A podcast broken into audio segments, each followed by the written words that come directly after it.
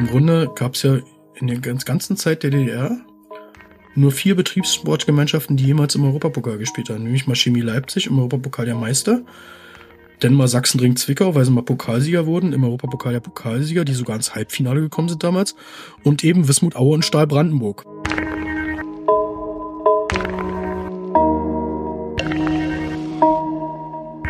Es war ja beispielsweise so, dass äh, Liebers und Zötsche von Lok Leipzig schon bei Stahl unterschrieben hatten. Ja, das wäre natürlich nur möglich gewesen, weil ab 1990 Stahl eben ein Fußballclub geworden wäre.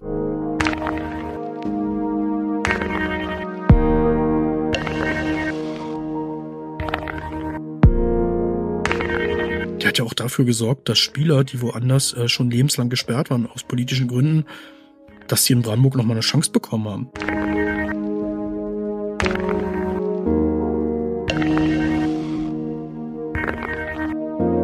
Beispielsweise die Flutlichtanlage, die nach Brandenburg gekommen ist, die 1989 angefangen wurde zu bauen, die sollte ursprünglich nach Cottbus kommen.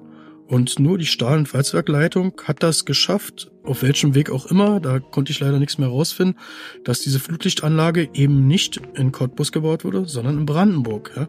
Und die Flutlichtanlage gibt's ja übrigens zweimal. Einmal steht sie in Aue, im damaligen Otto-Grotewohl-Stadion und jetzt Erzgebirgsstadion. Und die andere wurde eben in Brandenburg gebaut.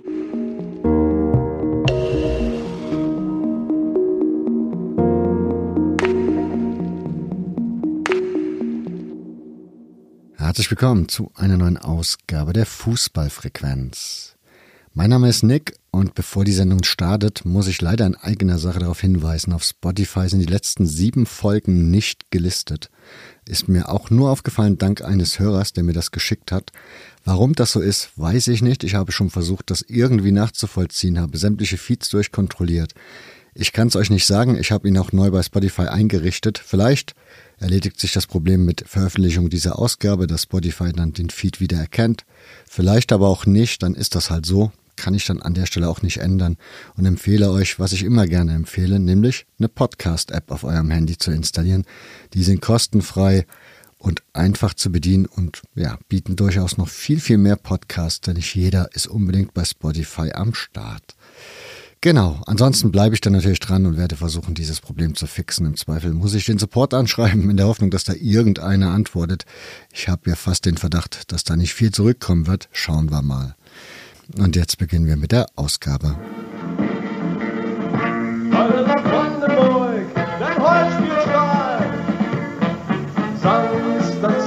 Unsere Fans in das Stadion am Quenz und dann wird in aller Ohr unser mächtiger Fußball vor.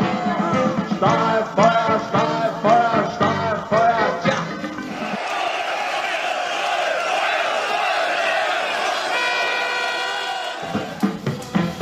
Aber manchmal, und das stimmt, auswärts nur ein Pünktchen glimmt alles Blut, wo bleibt ein Tor? Man kommt sich verschaukelt vor, wo bleibt das Stahlfeuer, Stahlfeuer, Stahlfeuer,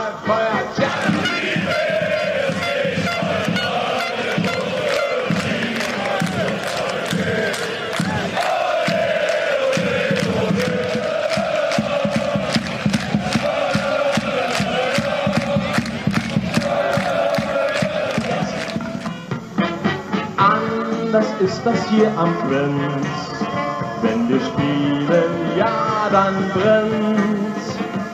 Baden geht hier manch FC, uns tut's gut den anderen weh.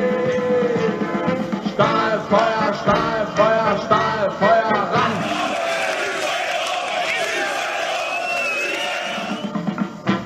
Stahl, wir bleiben immer treu drücken stets die Daumen neu. Denn wir sind ja deine Fans, deine Fans vom Platz am Quenz. Stahlfeuer, Stahlfeuer, Stahlfeuer. Stahlfeuer,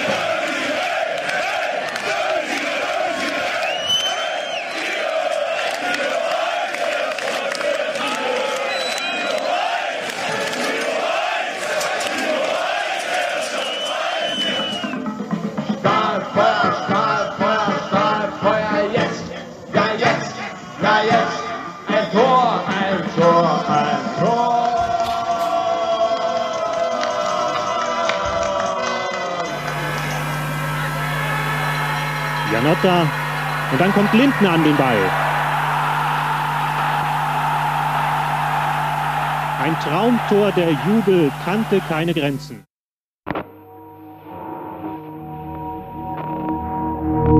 Die Liste ehemaliger DDR-Erstligisten, die mit der Wende den Sturzflug erlebten, ist lang.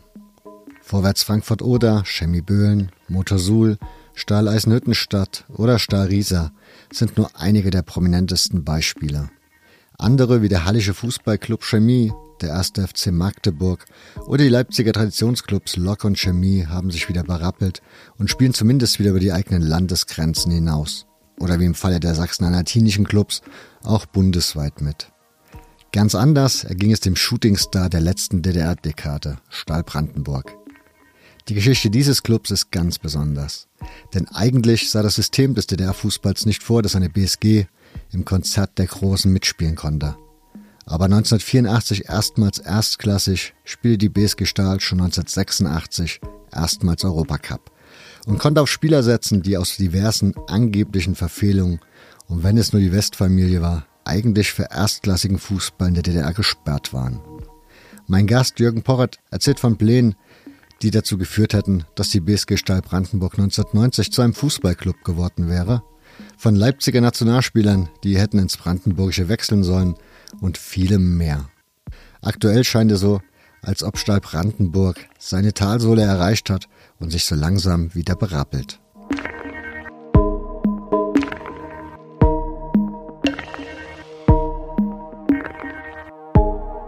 Jörg Pochert wurde 1976 in Berlin-Friedrichshain geboren. Aufgewachsen in Brandenburg an der Havel, lebte er dort bis zum Abitur, ehe es ihn zum Studium nach Stuttgart zog.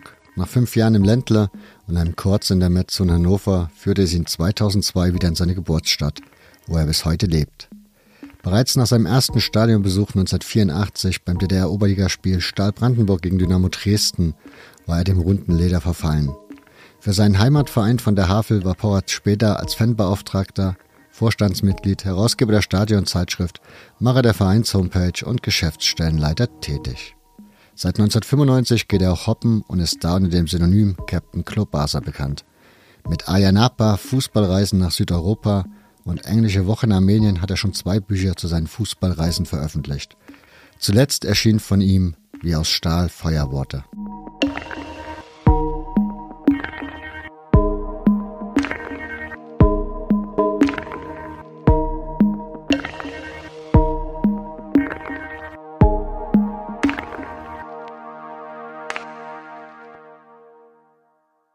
Man kennt dich unter deinem ja, Pseudonym AK Klobasa, also Captain Klobasa. Ja, Captain Klobasa, genau. wie, bist, wie bist du zu der Ehre gekommen? Ja, ich bin als Groundhopper unterwegs und wie anhand des Spitznamens schon zu erkennen, Klobasa, das ist eine tschechische Stadionwurst, die ich sehr, sehr gerne verspeise. Und ja, dadurch, dass wir vor einigen Jahren immer mal darüber gesprochen haben und auch wirklich ausgiebig darüber philosophiert haben, wie gut oder wie nicht gut diese Wurst war und denen auch irgendwann so fiktive Benotungen gegeben haben, hat mich ein Kumpel analog zu Captain Tsubasa, der Manga-Serie, einfach mal irgendwann Captain Klobasa getauft. Ne? Ja, und dann habe ich vor einiger Zeit zwischen 2016 und 2021 bei Facebook einen Blog über meine Fußballtouren gemacht und als ich diesen Blog gestartet habe, ist mir irgendwie kein vernünftiger Name eingefallen. Und da habe ich mich dann an den Namen Captain Klobasa, den mir mein Freund Sebastian ein, zwei Jahre vorher mal verliehen hatte, dran erinnert. Und ja, und so bin ich dann dadurch wirklich ja zu einer zumindest szeneninternen kleinen Berühmtheit oder Bekanntheit gekommen. Ja. Mhm. Wie bist du zum Groundhopping gekommen? Das hast du ja scheinbar schon recht früh gemacht. Also ich, wenn ich es richtig hier drauf habe, jetzt, wir haben eigentlich 2013 das erste Mal mit, äh, 2023 das erste Mal miteinander gesprochen. Da wäre es das zehnjährige Jubiläum gewesen. So ist es jetzt im Grunde das elfte, oder wird es das elfte in diesem Jahr, als dein erstes Buch erschienen ist. Wann hast du das genau. Groundhoppen angestartet? Also die ersten Sachen, die so Groundhoppen waren, das war so etwa 1994. Ja, ich bin dazu ganz normal gekommen, wie es wahrscheinlich viele, viele Groundhopper gemacht haben man hat einen Verein, wo man irgendwann gerne hingeht. Dann hat man neben den Heimspielen des Vereins irgendwann auch die Auswärtsspiele. Ja, und irgendwann hat man dann dieselben Gegner zwei oder dreimal besucht, merkt, das ist irgendwo langweilig. Aber man hat wirklich Lust, auch noch viele, viele andere Stadien und auch Länder wirklich kennenzulernen. Ja, und ich bin dann durchs Fanzine machen, Fanzine tauschen irgendwann mal darauf gekommen, dass es wirklich Leute gibt, die das systematisch machen, die ihre Stadien zählen oder wirklich gezielt neue Stadien auch sammeln und ansteuern. Und das war das, was irgendwie schon eine ganze Zeit in mir war, was ich in einem ganz kleinen Ausmaß damals auch schon unbewusst gemacht habe. Ja, und ab dem Moment, wo ich wusste, dass wir dann quasi Gleichgesinnte haben, hat's mich gepackt. Und mhm. ich mache es jetzt eigentlich seit 30 Jahren. Ich hatte zwar zwischenzeitlich etwa mal zehn Jahre Pause dazwischen, aber so seit 2012 bin ich wieder sehr aktiv, was das angeht. Mhm. Du hast entweder einen großen Freundeskreis oder Bekanntenkreis oder du betreibst verdammt gutes Marketing. Denn dein erstes Buch, was 2013 erschienen ist, Aya Napa, Fußballreisen nach Südeuropa. Damit warst du im Programm der Leipziger Buchmesse. Ich glaube, das schaffen auch nicht so viele. Nee, das hat mich. also Fußballbücher. Ja, das hat mich tatsächlich auch erstaunt. Zumal wirklich, dass, dass die Anfrage gekommen ist, da war das Buch gerade mal ein halbes Jahr raus oder so. Der Kontakt ist über Frank Willmann zustande gekommen, also den ich auch privat äh, ganz gut kenne, der das Buch damals gelesen hat und der da für mich in Leipzig auch ein bisschen Promotion gemacht hat. Er hat damals die Lesung in diesem Josef Pub in Leipzig, den ich sehr, sehr empfehlen kann, wirklich auch moderiert. Und ja, also bei einer Buchmesse zu lesen, also nicht mal ein Jahr nachdem das eigene Buch raus ist, was ja wirklich ein absolutes Nischenthema ist. Also es war schon eine sehr, sehr große Ehre für mich. Den Katalog der Buchmesse von damals, also wo auch mein Name drin stand mit der Lesung, den habe ich natürlich immer noch im Regal. Der, der ist auch heilig, ja. Und das war damals echt eine gut besuchte Lesung. Da waren so 60, 70 Leute da, ein richtig cooles Publikum von mehreren Leipziger Vereinen sehr, sehr interessante Fragen gestellt. Also das, das hat tierisch Spaß gemacht dort. Und ich habe zum ersten Buch, also ich habe insgesamt vielleicht sechs oder sieben Lesungen gemacht, aber das war wirklich eine der beiden, an die ich mich wirklich mit am, am liebsten erinnere. Und ich war dann wirklich ein paar Jahre später nochmal in diesem Josef Pub und habe gesagt, ja Mensch, jetzt sitzt du hier, trinkst einfach nur Bier und damals hast du wirklich vorne gesessen mit dem Publikum. Also es war was total Aufregendes, was Neues für mich. Aber wie gesagt, ich erinnere mich sehr, sehr gerne an den Abend. Hm. Dies, ist das Buch damals im Verlag erschienen? Das ist damals tatsächlich über einen Verlag erschienen, über den NOFB-Shop, hm. den wahrscheinlich sehr, sehr viele Hörer kennen, also von Stefan Trosin aus Berlin oder jetzt, glaube ich, Kloster Zinner wohnt er jetzt äh, betrieben den ich auch damals äh, schon privat kannte über gemeinsame Fußballbesuche oder das damals noch bekannte Nordostfußballforum. Ja, und ich habe damals auch ein kleines Fanzine rausgegeben, wollte immer mal wieder was machen. Und da ist Stefan dann wirklich irgendwann auf mich gekommen, sagte, Mensch, äh, schreiben kannst du, deine Fotos sind auch gut. Lass uns das doch mal als Buch machen. Ja, und so haben wir das gemacht. Ja. Mhm. 2021 ist dann dein zweites Buch erschienen, diesmal im Eigenverlag. Gab es einen Grund, warum es ein Eigenverlag sein sollte?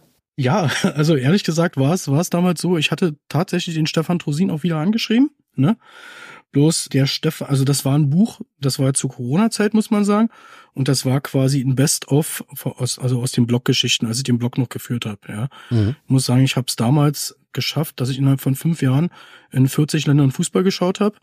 Und die Idee des Buches war quasi die besten Berichte aus diesen fünf Jahren zu veröffentlichen und wirklich aus jedem Land genau eine Tour. Ja, und ich habe Stefan dann angeschrieben, wirklich, und dann kam, kam keine, keine Resonanz, irgendwie vier, sechs Wochen lang. Und dann habe ich gesagt, na gut, dann mache ich es halt selber. Und äh, kurz nachdem das Buch dann veröffentlicht war, hatte Stefan gesagt, Mensch, er hätte mich noch gemeldet bei dir. Und ich sagte, ja, Mensch, schade, hättest du mir das mal eher gesagt, wenigstens ein kleines Lebenszeichen. Also das war letztendlich ja einfach ein Missverständnis. Ich hätte es gerne auch wieder über Stefan gemacht. Muss aber auch sagen, dass mir persönlich das auch total Spaß gemacht hat, das alles wirklich mal komplett selbst zu machen.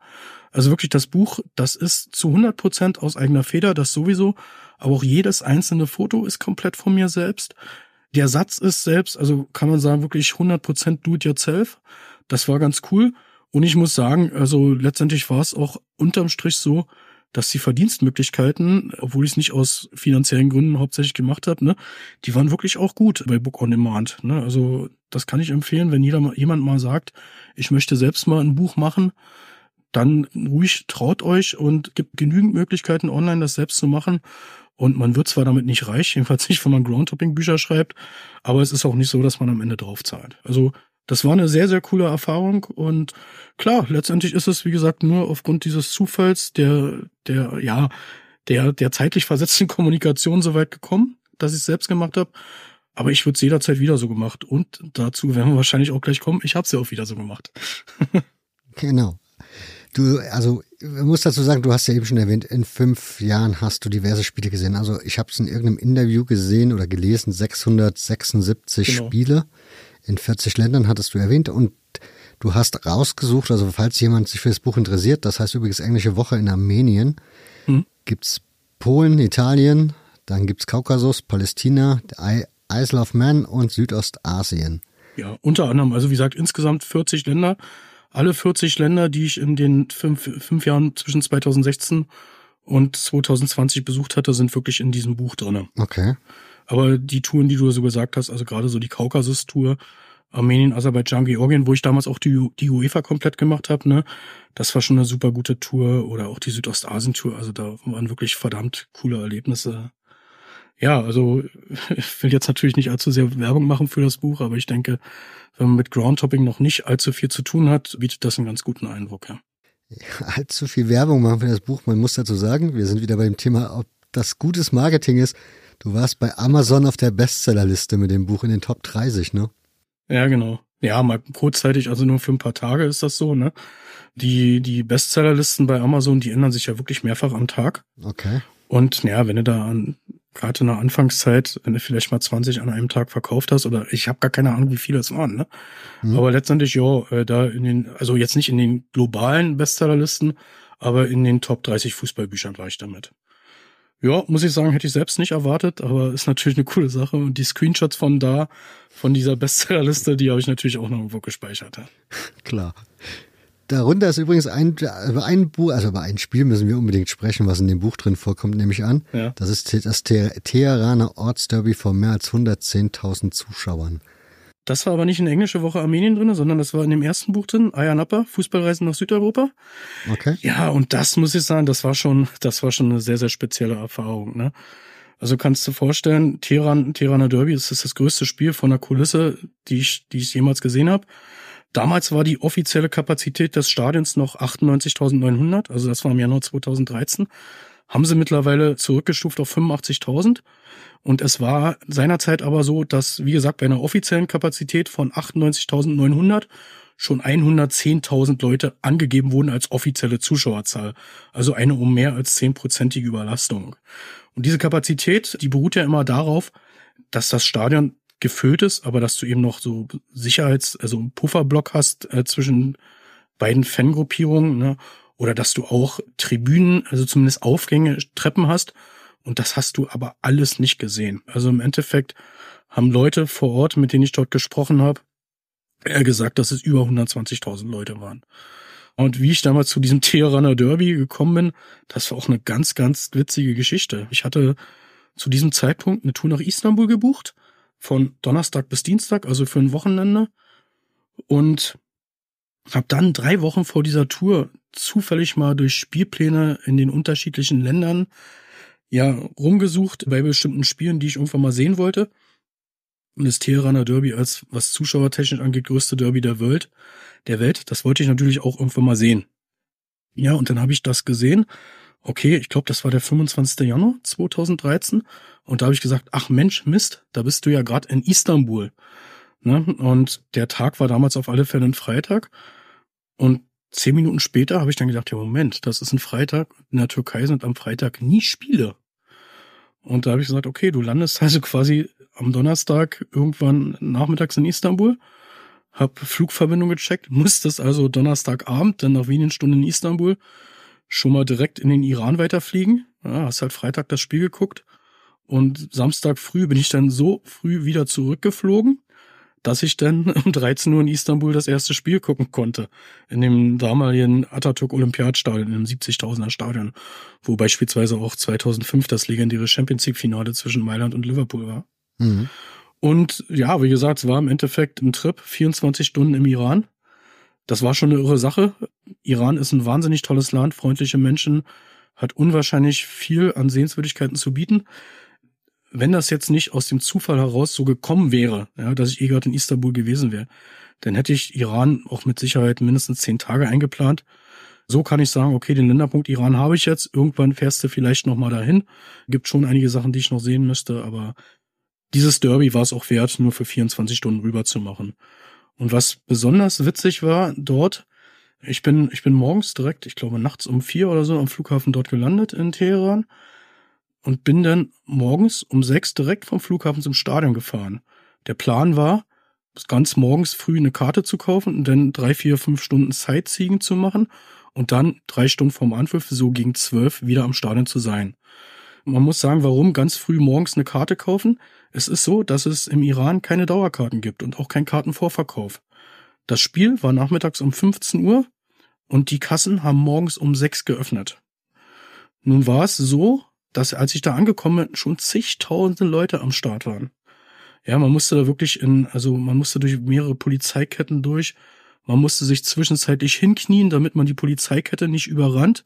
Und dann wurde gesagt, so, jetzt los. Und dann musstest du aber wirklich rennen. Also wenn ich da gestolpert wäre, holla die Waldweh, dann wären wirklich einige Leute über mich rübergefallen. Also es hätte dann auch schon sein können mit dem Derby. Und im Endeffekt stand ich dann wirklich ganz vorne an der Kasse, habe eine Karte bekommen und habe gedacht, ach du Scheiße, die Karte ist ja von derart minderwertiger Qualität, die kann sich ja wirklich jeder selbst am Kopierer nachmachen. Und anhand der Zuschauerzahl, von der ich gerade gesprochen habe, werden das wahrscheinlich auch einige Leute gemacht haben. Ja, ja lange Rede, kurzer Sinn. Ich stand dann quasi da morgens um halb sieben, habe gesagt, kommst du mit der Karte denn um zwölf nochmal rein? Habe ich gesagt, okay, bin ich mir nicht 100% sicher. Also habe ich die Entscheidung getroffen, und dann gehst du jetzt schon rein. Wie gesagt, morgens um halb sieben, achteinhalb Stunden vorm Anpfiff. Es war Januar, es waren ungefähr zwei Grad, ne? Ja, und ich komme in dieses Stadion rein und es sind da locker schon 10.000 Leute im Stadion, ja.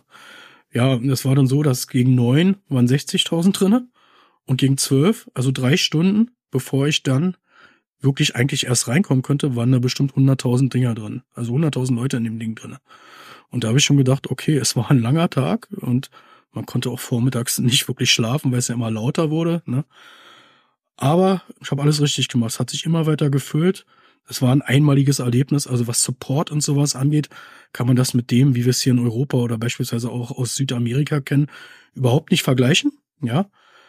Aber es war wirklich toll. Das Einzige, was wirklich blöd war, war, dass das Spiel 0 zu 0 ausgegangen ist. Also ich hätte da wirklich beide Kurven gerne mal explodieren sehen, bei einem, bei einem Torpogo oder Torjubel, wie auch immer man sagt.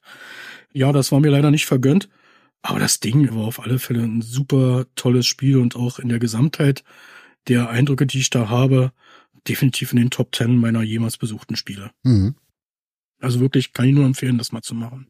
Der Iran war ja in den Schlagzeilen vor nicht allzu langer Zeit und gehörte eigentlich auch immer noch hin. Wie ist das da mit Frauen gewesen? Waren Frauen im Stadion? Nee, waren keine einzige Frau im Stadion, also keine einzige Frau im Stadion. Man hört immer wieder oder hat zur damaligen Zeit gehört, dass es immer mal wieder Frauen versuchen, die sich dann als Männer verkleiden. Ich habe zumindest keine Person gesehen, die mir, die mir da irgendwie als Frau vorkam. Ne? Aber wie gesagt, äh, zu gucken hatte ich auch viele, viele andere Dinge an dem mhm. Tag. Und es war so, 2019 war es dann so, dass erstmals wirklich in, im Iran zu einem Länderspiel Frauen ins Stadion durften, nämlich 4000 Frauen. Und wenn wir die Zeit noch haben, auch zu diesem Spiel habe ich eine kleine Querverbindung. Ich war nämlich, wie in diesem Buch zu lesen ist, also Englische Woche an Armenien, in dem zweiten Buch, war ich ja 2019 in Südostasien. Und da war auch der Länderpunkt Kambodscha eingeplant für diese Tour. Und letztendlich war es so, anderthalb Wochen vor dem Spiel im kambodschanischen Nationalstadion haben die Kambodschaner gesagt, wir sagen mal den ganzen Spieltag ab, weil unsere Nationalmannschaft spielt ja drei Tage später WM-Qualifikation im Iran und die muss sich auf dieses Spiel angemessen vorbereiten. Hat auch sehr, sehr erfolgreich geklappt. Kambodscha hat nur 0 zu 14 verloren an dem Tag. Ne? Ohne die Vorbereitung hätten sie wahrscheinlich 0 zu 15 verloren. Und dieses Spiel 2019, Iran gegen Kambodscha, das war tatsächlich das besagte Spiel wo dann erstmals wieder in einem getrennten Block 4000 Frauen zum Fußball durften im Iran.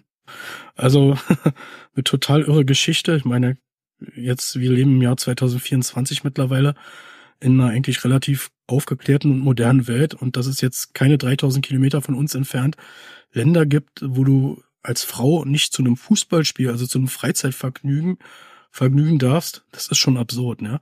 Vor allem, wenn die Begründung ja ist, dass man den Frauen das nicht zumuten kann, weil die Männer sich beim Fußball so asozial verhalten, so asozial oder so gottlose Sprüche klopfen und, und pöbeln. Also das ist ja die offizielle Begründung, warum die nicht zum Fußball dürfen. Also, weil die zarten weiblichen Seelen durch die Männer beschädigt werden. Ne? Also meine, gibt mit Sicherheit auch im, Iran, im Iran häusliche Gewalt, also dass da einige Frauen zu Hause von ihren Männern verprügelt oder terrorisiert werden. Das ist erlaubt, aber ins Fußballstadion gehen und sich dort eine schöne Zeit machen mit Freunden oder Bekannten, das ist nicht erlaubt. Also traurige Welt, aber ein bisschen ging es ja zumindest schon mal in die richtige Richtung in den letzten Jahren. Wohl wahr, wohl wahr. Wie hast du das Teheraner Ortsderbye so erlebt? Du hast gerade gesagt, da waren Fankurven, also zwei Fankurven. A, ich habe keine Ahnung vom iranischen Fußball. Das heißt, welche Teams haben da gespielt und wie haben sich die Kur also wie waren die Kurven? Also wie hast du die wahrgenommen? Mhm. Also es gibt zwei große Clubs. Estiglal, Persepolis, das sind die Blau-Weißen. Und Persepolis, nee Quatsch, Estigal Teheran und Persepolis Teheran. So. Mhm. Persepolis ist der Arbeiterverein und Esteglal die Blauen, also Persepolis sind die Roten und die Blauen sind eigentlich der Verein der Oberschicht. Ich wollte persönlich eher zu, zu dem Arbeiterclub in die Kurve. Das hat aber nicht geklappt, weil dann hätte ich mich nochmal bei einem anderen Kassenhäuschen auf der komplett anderen Stadionseite, also mit einem Umweg von circa einem Kilometer anstellen müssen. Und ich habe gesagt, Mensch, im Grunde ist es mir wirklich egal, gehst du halt in die, in die Estigla-Kurve und ist ja blau-weiß und mein Heimatverein Stahl Brandenburg ist ja auch blau-weiß. Von da angehend hat es schon gepasst. Und letztendlich beide Kurven waren genauso groß und also sowas wie eine Kurve gibt's in dem Sinne nicht, ne? Also das Stadion war wirklich komplett geteilt. Eine Hälfte komplett in Rot und eine Hälfte komplett in Blau. Es gibt dort schon eine ordentliche Rivalität äh, zwischen beiden Vereinen. Das sind die, die mit Abstand populärsten Clubs im Iran. Aber die Rivalität ist sehr, sehr friedlich.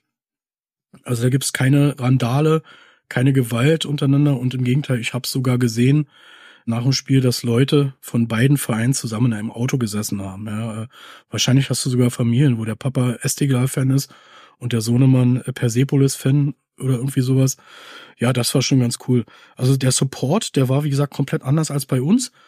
Der war eher spielbezogen natürlich komplett andere Lieder, jetzt nicht allzu sehr viele, mehrere Strophenlieder, aber ich hatte das Gefühl, das waren auch so ganz normale Gesänge, die dort im Alltag kamen, also teilweise auch religiöse Melodien oder auch dort ist es üblich, dass Charthits, also Charthits, die natürlich dem Mitteleuropäer komplett unbekannt sind, dort zu Liedern verarbeitet werden. Und ja, es war vom Support her ein anderes Erlebnis. Man hatte auch, also ich glaube, in jeder Verein äh, hatte 20 oder 30 Capos. Also wirklich un ganz unten standen, standen jeweils alle fünf Meter ein Capo, der dann gefühlt immer seinen Block angeheizt hat und nicht die gesamte Kurve. Also da haben dann die Blöcke immer abwechselnd gesungen. Das war auch ganz okay. So, dass es mal, dass eine komplette Kurve mal das gleiche gesungen hat, das war sehr, sehr selten zu hören. Aber ich glaube, es ist auch in so einem enorm weitläufigen Stadion, was sogar Ober- und Unterrang hat, auch enorm schwer, so jeweils 55, 60.000 Mann zu koordinieren, mhm. ja. Aber wie gesagt, es war ein tolles Erlebnis, komplett anders. Man kann es wahrscheinlich jetzt jemandem, der, der da noch nie bei YouTube mal was gesehen hat zum Teheraner Derby, gar nicht wirklich, ja, irgendwie plastisch beschreiben. Aber ich glaube, das ist eine ganz gute Empfehlung. Also, dass man, dass man einfach mal in den, bei YouTube oder irgendwo online sich ein paar Videos anguckt und dann bekommt man da schon einen ganz guten, lebhaften Eindruck davon.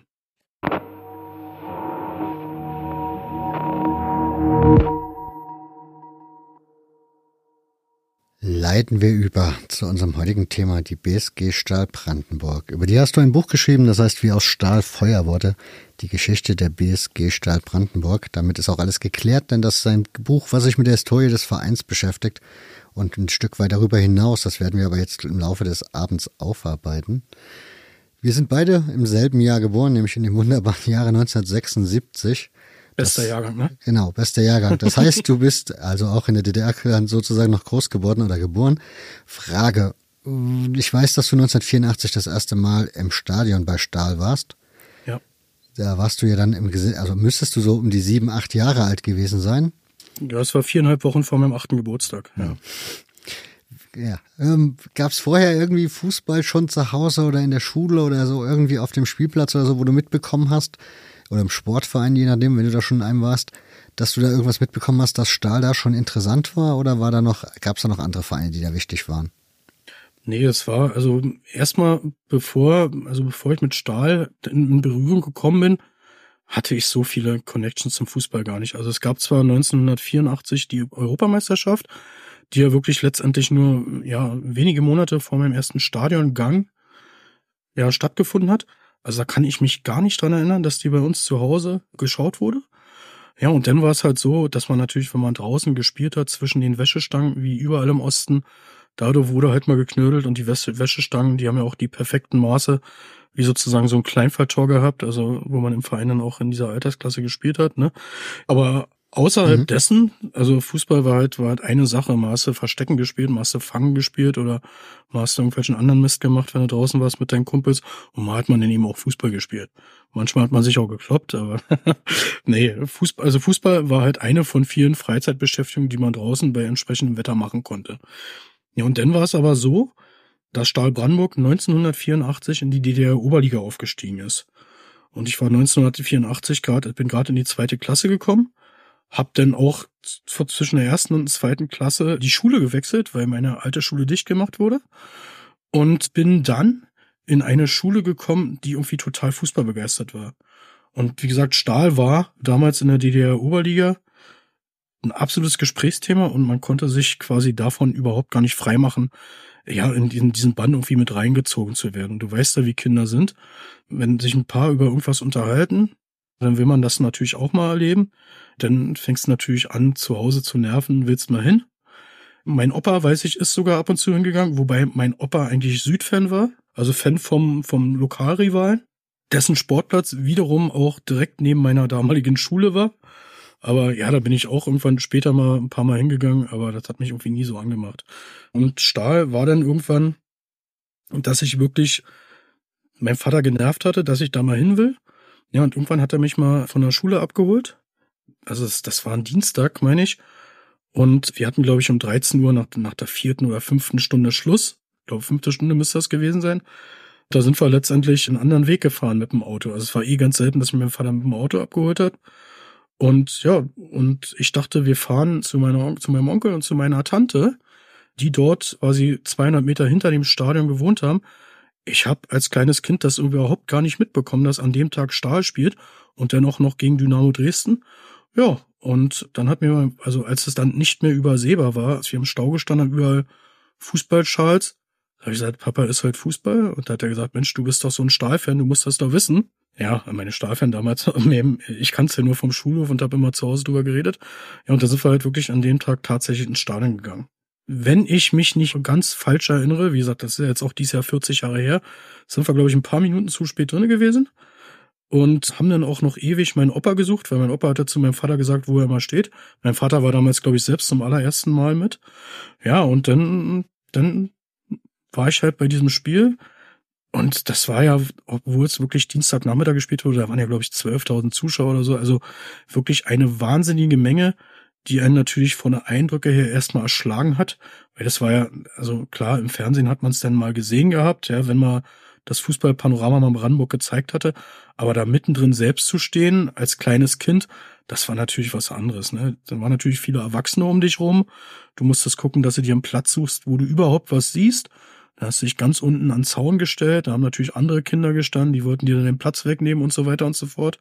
Also es war irgendwie eine Mischung aus schon Fußball gucken, obwohl du ganz unten natürlich beschissen gesehen hast, besonders wenn du dann in der Kurve standest und noch eine Aschenbahn dazwischen war, ja. Aber man hat schon das Spiel verfolgt und aber das drumherum war eigentlich viel, viel, viel cooler. Ja, und dann war so, Dresden war damals äh, Tabellenführer, die, das war der siebte Spieltag.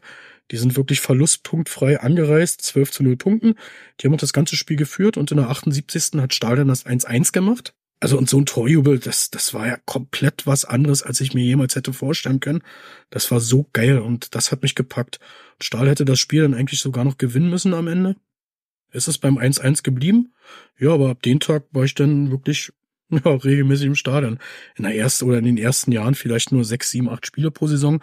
Also noch nicht alle Heimspiele, aber je älter man wurde, umso regelmäßiger war das. Und das Einzige, was dann irgendwann immer mal schwierig war, dass wir in der DDR noch Samstag zur Schule mussten.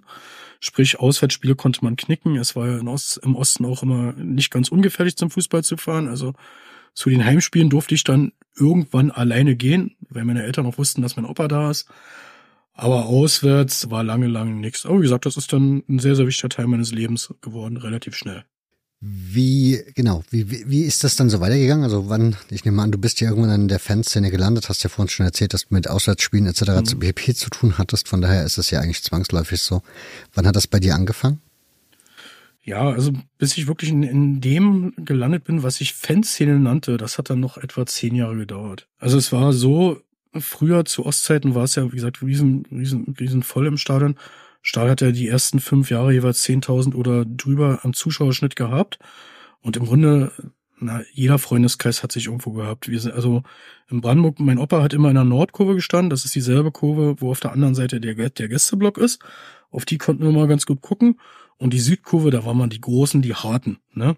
Da mhm. bin ich dann, also am Rande dieser Kurve, zumindest im selben Kurvenbereich, da bin ich dann irgendwann gelandet mit, das muss so 1988 gewesen sein, also mit elf, zwölf Jahren. Mhm. Weil ich auch äh, zwei Leute aus meiner Klasse hatten, die da immer regelmäßig hingegangen sind. Und also dort, dort haben wir uns dann immer quasi näher an die, an den Fanblock rangearbeitet. Und dann war es einfach so, dass die politische Wende dazwischen kam, das Stadion zusehends leerer wurde. Und nachdem Stahl dann 1992 aus der zweiten Bundesliga, wo sie ein Jahr nach der Wende gespielt haben, abgestiegen ist, gab es plötzlich sowas wie einen Fanblock nicht mehr und eine Fanszene. Man hat es schon gesehen in, in, in, der, in den direkten Nachwendewochen und Monaten. Es hat da tatsächlich ein Exodus stattgefunden. Also ich habe es auch in dem Buch ganz gut beschrieben. Wenn man alleine die vorletzte Oberligasaison nimmt, also 89, 90, quasi die Wendesaison, dann war es so, dass Stahl in den ersten vier Heimspielen, die noch vor dem Mauerfall waren, Zuschauerschnitt hatte von irgendwie 9.500 und in den Heimspielen nach dem Mauerfall waren es dann irgendwie nur 5800 oder sowas. Ja, irgendwie die Größenordnung. Und das wurde immer weniger. Also die Leute hatten natürlich, wo die Mauer offen war, dem Moment andere Möglichkeiten. Fußball war plötzlich nicht mal das Wichtigste im Leben, sondern die konnten, und wenn sie zum Fußball fahren wollten, dann sind sie am Wochenende zum Teil eben nicht mehr zu Stahl gefahren, sondern mal nach Berlin zu Hertha oder konnten nach Gladbach fahren, nach München, was war damit populär? Ich glaube Dortmund auch schon, ja, Köln. Also die Vereine, die sie jahrelang im Fernsehen geschaut haben, wo sie gedacht hätten, dass sie nie hinkommen, da konnten sie plötzlich hinfahren. Das haben viele auch gemacht. Naja, und, und Brandenburg ist auch eine Stadt, der es wirtschaftlich sehr, sehr schlecht ging nach der Wende. Also die größten Betriebe wurden abgewickelt, unter anderem ja auch das Stahl- und Welswerk, also was ja hauptursächlich für Stahls Höhenflug war. Es sind einfach auch sehr, sehr viele Leute aus Brandenburg weggezogen und verschwunden also neben dem sportlichen Niedergang, der dann irgendwann Mitte der 90er Jahre sehr, sehr deutlich eingesetzt hat, auch die Leute, die früher große Fans waren, binnen weniger Jahre einfach nicht mehr da waren. Ja, und ich kann mich noch, also bestes Beispiel ist dafür, 1994 hat Stahl in der Relegation gespielt, noch gegen FSV Zwickau um die Rückkehr in der zweiten Bundesliga. Da waren inoffiziell noch etwa 10.000 Leute im Stadion. Offiziell waren es, glaube ich, 7.800, aber es waren so um die 10.000. Und zwei Jahre später, 1996, ist Stadion in die Verbandsliga abgestiegen und hat dann noch vor 100, 150 Leuten gespielt. Innerhalb von wenigen Jahren. Und ich sagte ja so, als ab etwa 92, 93 war die Fanszene dann total am Boden. Es sind zwar mal noch ein paar hundert Leute hingegangen, aber sowas wie eine neue Fanszene hat sich dann erst so 93, 94, 95 herausgebildet. Und ich habe dann mit zusammen mit ein paar Kumpels auch ab 94 einen Fanclub gegründet. Und dann waren wir quasi die Fanszene. Also zu, zu der alten Fanszene habe ich zur damaligen Zeitpunkt, zur damaligen Zeit definitiv nie gehört. Aber die neue Fanszene habe ich dann über Jahre lang mit angeführt, kann man sagen. Heutzutage ist es in Brandenburg so, werden wir wahrscheinlich später auch noch dazu kommen, dass viele von den Alten wieder da sind. Und das Stahl, das jetzt heute aktuell nur noch in der siebten Liga spielt, eigentlich eine relativ große Fanszene hat. Also bei den Heimspielen hast du einen Zuschauerschnitt von mittlerweile wieder über 300. Bei Auswärtsspielen hast du manchmal 60, 70 Leute. Manchmal, also letzte Saison beim letzten Spiel, wo sie noch hätten aufsteigen können, waren dann mal 300 mit. Jetzt am Wochenende haben sie bei Fortuna Klinike vor den Toren Berlins gespielt. Waren auch 120 Leute mit beim ersten Auswärtsspiel nach der Winterpause. Also es ist, glaube ich, was diese Ligenhöhe angeht, deutschlandweit ziemlich spitze. Und wie gesagt, über die Fanszenen von Stahl, also das ist ja auch ein extra Kapitel im Buch drinne. Aber alleine über die Fanszene, Entwicklung, Personen, Geschehnisse, könntest du ein separates 500 Seiten dickes Buch schreiben. Ja. Hm.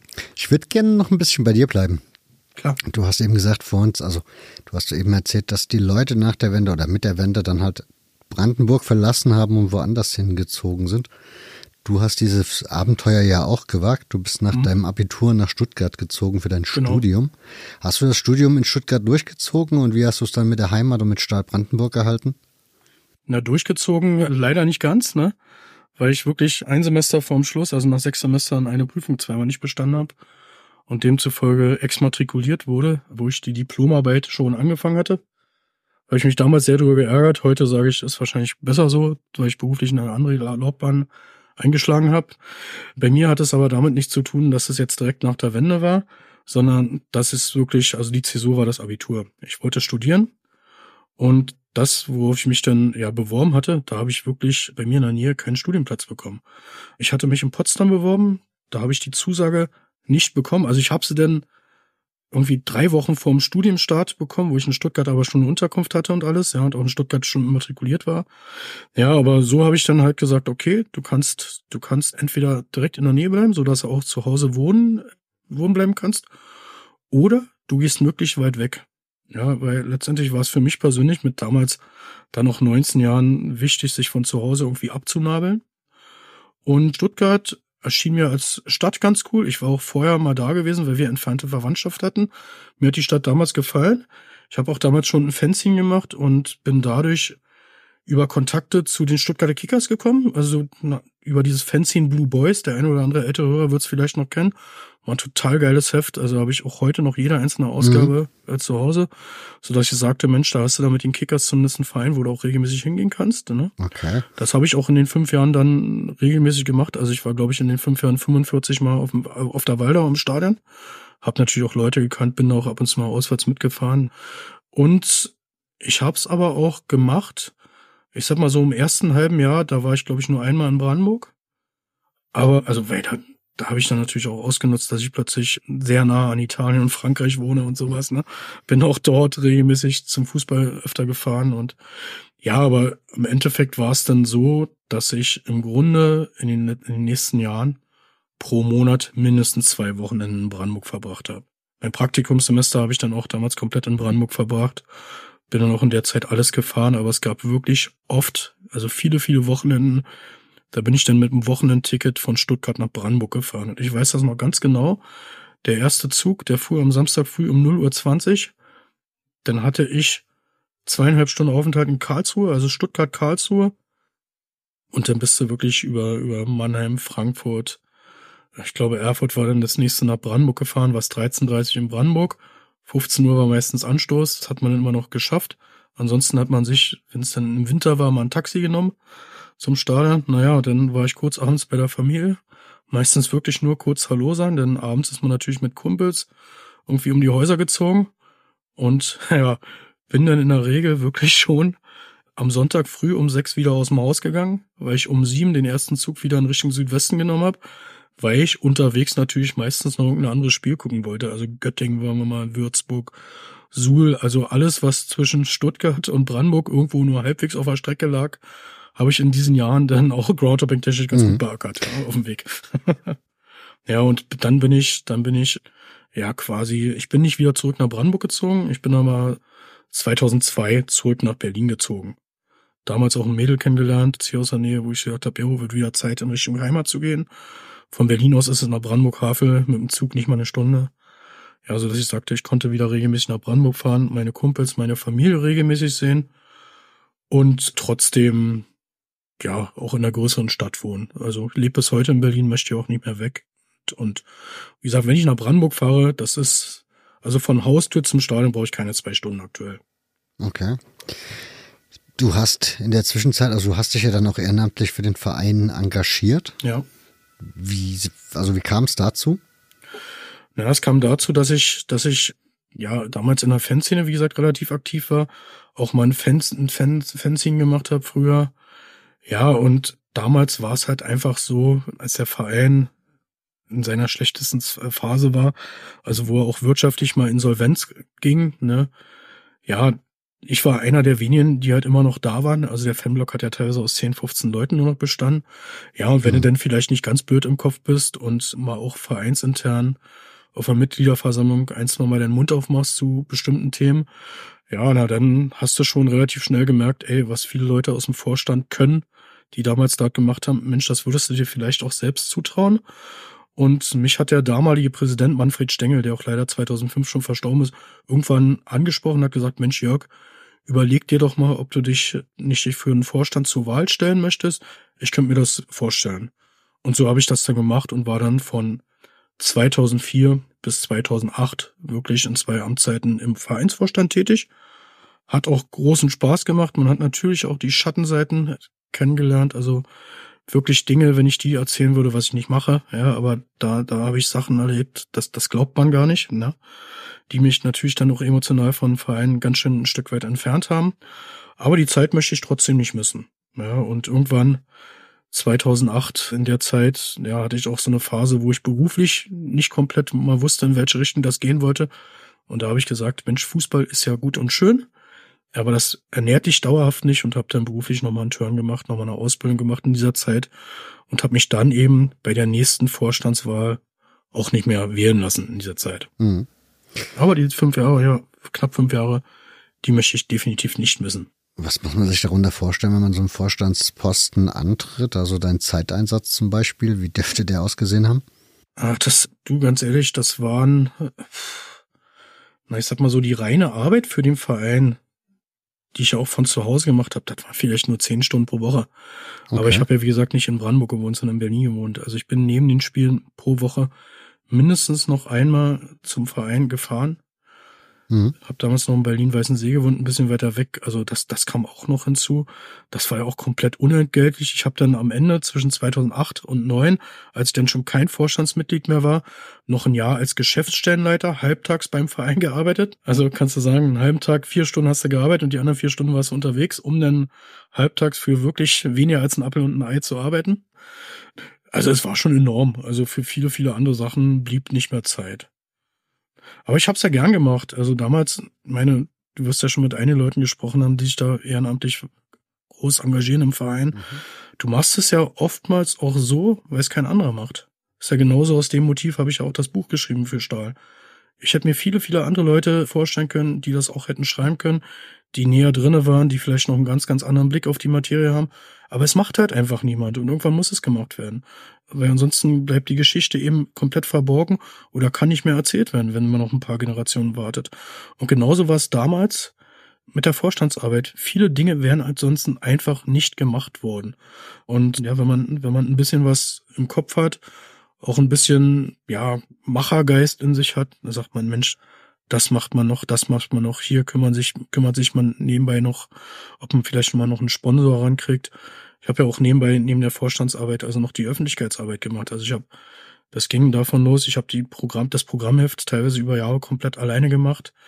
Ich habe Medienberichte geschrieben, ich habe damals die Internetseite und die ersten Social Media Seiten komplett alles allein gemacht bis das irgendwann mal anders auf mehrere Schultern verteilt wurde. Also das war schon, das war schon eigentlich, ja, noch ein, mindestens ein Halbtags, wenn nicht sogar Mehrtagsjobs zwischenzeitlich, die man dann unentgeltlich gemacht hat. Aber wie gesagt, man hat es ja für den Verein gemacht und man hat es gern gemacht und irgendwann war es dann halt Zeit, dass es andere machen. Ja. Kannst du das für dich so ein bisschen, also kannst du das für dich selbst einordnen, dass du sagen kannst, keine Ahnung, du hast jetzt schon gesagt, da gab es irgendwie nicht so viele Kandidaten oder so viele Menschen, die Interesse hatten, dann sich für die Vereinsarbeit zu engagieren. Wie, ja, wie ist die, wie ist die Zeit gelaufen? Wie hast du den Verein übergeben? Also gibt es da für dich so ein Resümee, dass du für dich sagst, okay, ich konnte in dieser Zeit was bewegen und habe den Verein irgendwie in guten, im, also in einem guten Zustand sozusagen mit meinem damaligen Vorstand zusammen übergeben? Na, den Verein an sich wahrscheinlich nicht so im guten Zustand. Gut, ich muss sagen, äh, als der Verein, als, als wir damals angefangen mit, mit dieser Arbeit, war es 2004, da war der Verein noch in der Verbandsliga, hat aber schon dermaßen krass am Abstieg gerüttelt, dass er irgendwann einfach überfällig war und 2006 so eingetreten ist. Und 2008 war der Verein zumindest so aufgestellt, dass er in dem Jahr schon fast wieder in die Rückkehr in die Verbandsliga geschafft hätte und ein Jahr später das dann wirklich auch geschafft hat. Also sportlich ist alles so gelaufen. In dieser Zeit, sage ich mal, haben wir wirtschaftlich eigentlich kostendeckend gearbeitet, bis dann irgendwann der Hammer kam, dass die Stadt die Betriebskostenrechnung irgendwann, also dass sie plötzlich ihre Betriebskosten bezahlt haben wollte, was, wo es vorher jahrelang ein Agreement gab, dass man das nicht machen musste.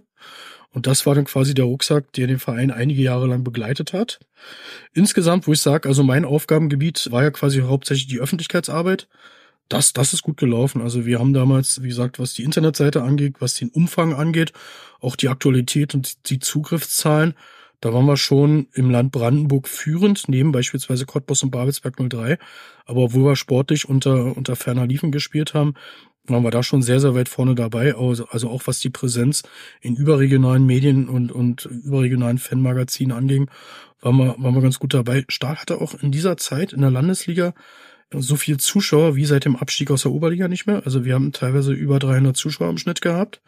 Wir hatten auch teilweise einzelne wenige Spiele, da, da sind mal 400 Zuschauer gekommen, während äh, damals in der Verbandsliga vier, fünf Jahre vorher teilweise 70 oder 80 gekommen sind. Also was das anging, denke ich, haben wir auch schon einiges bewegt.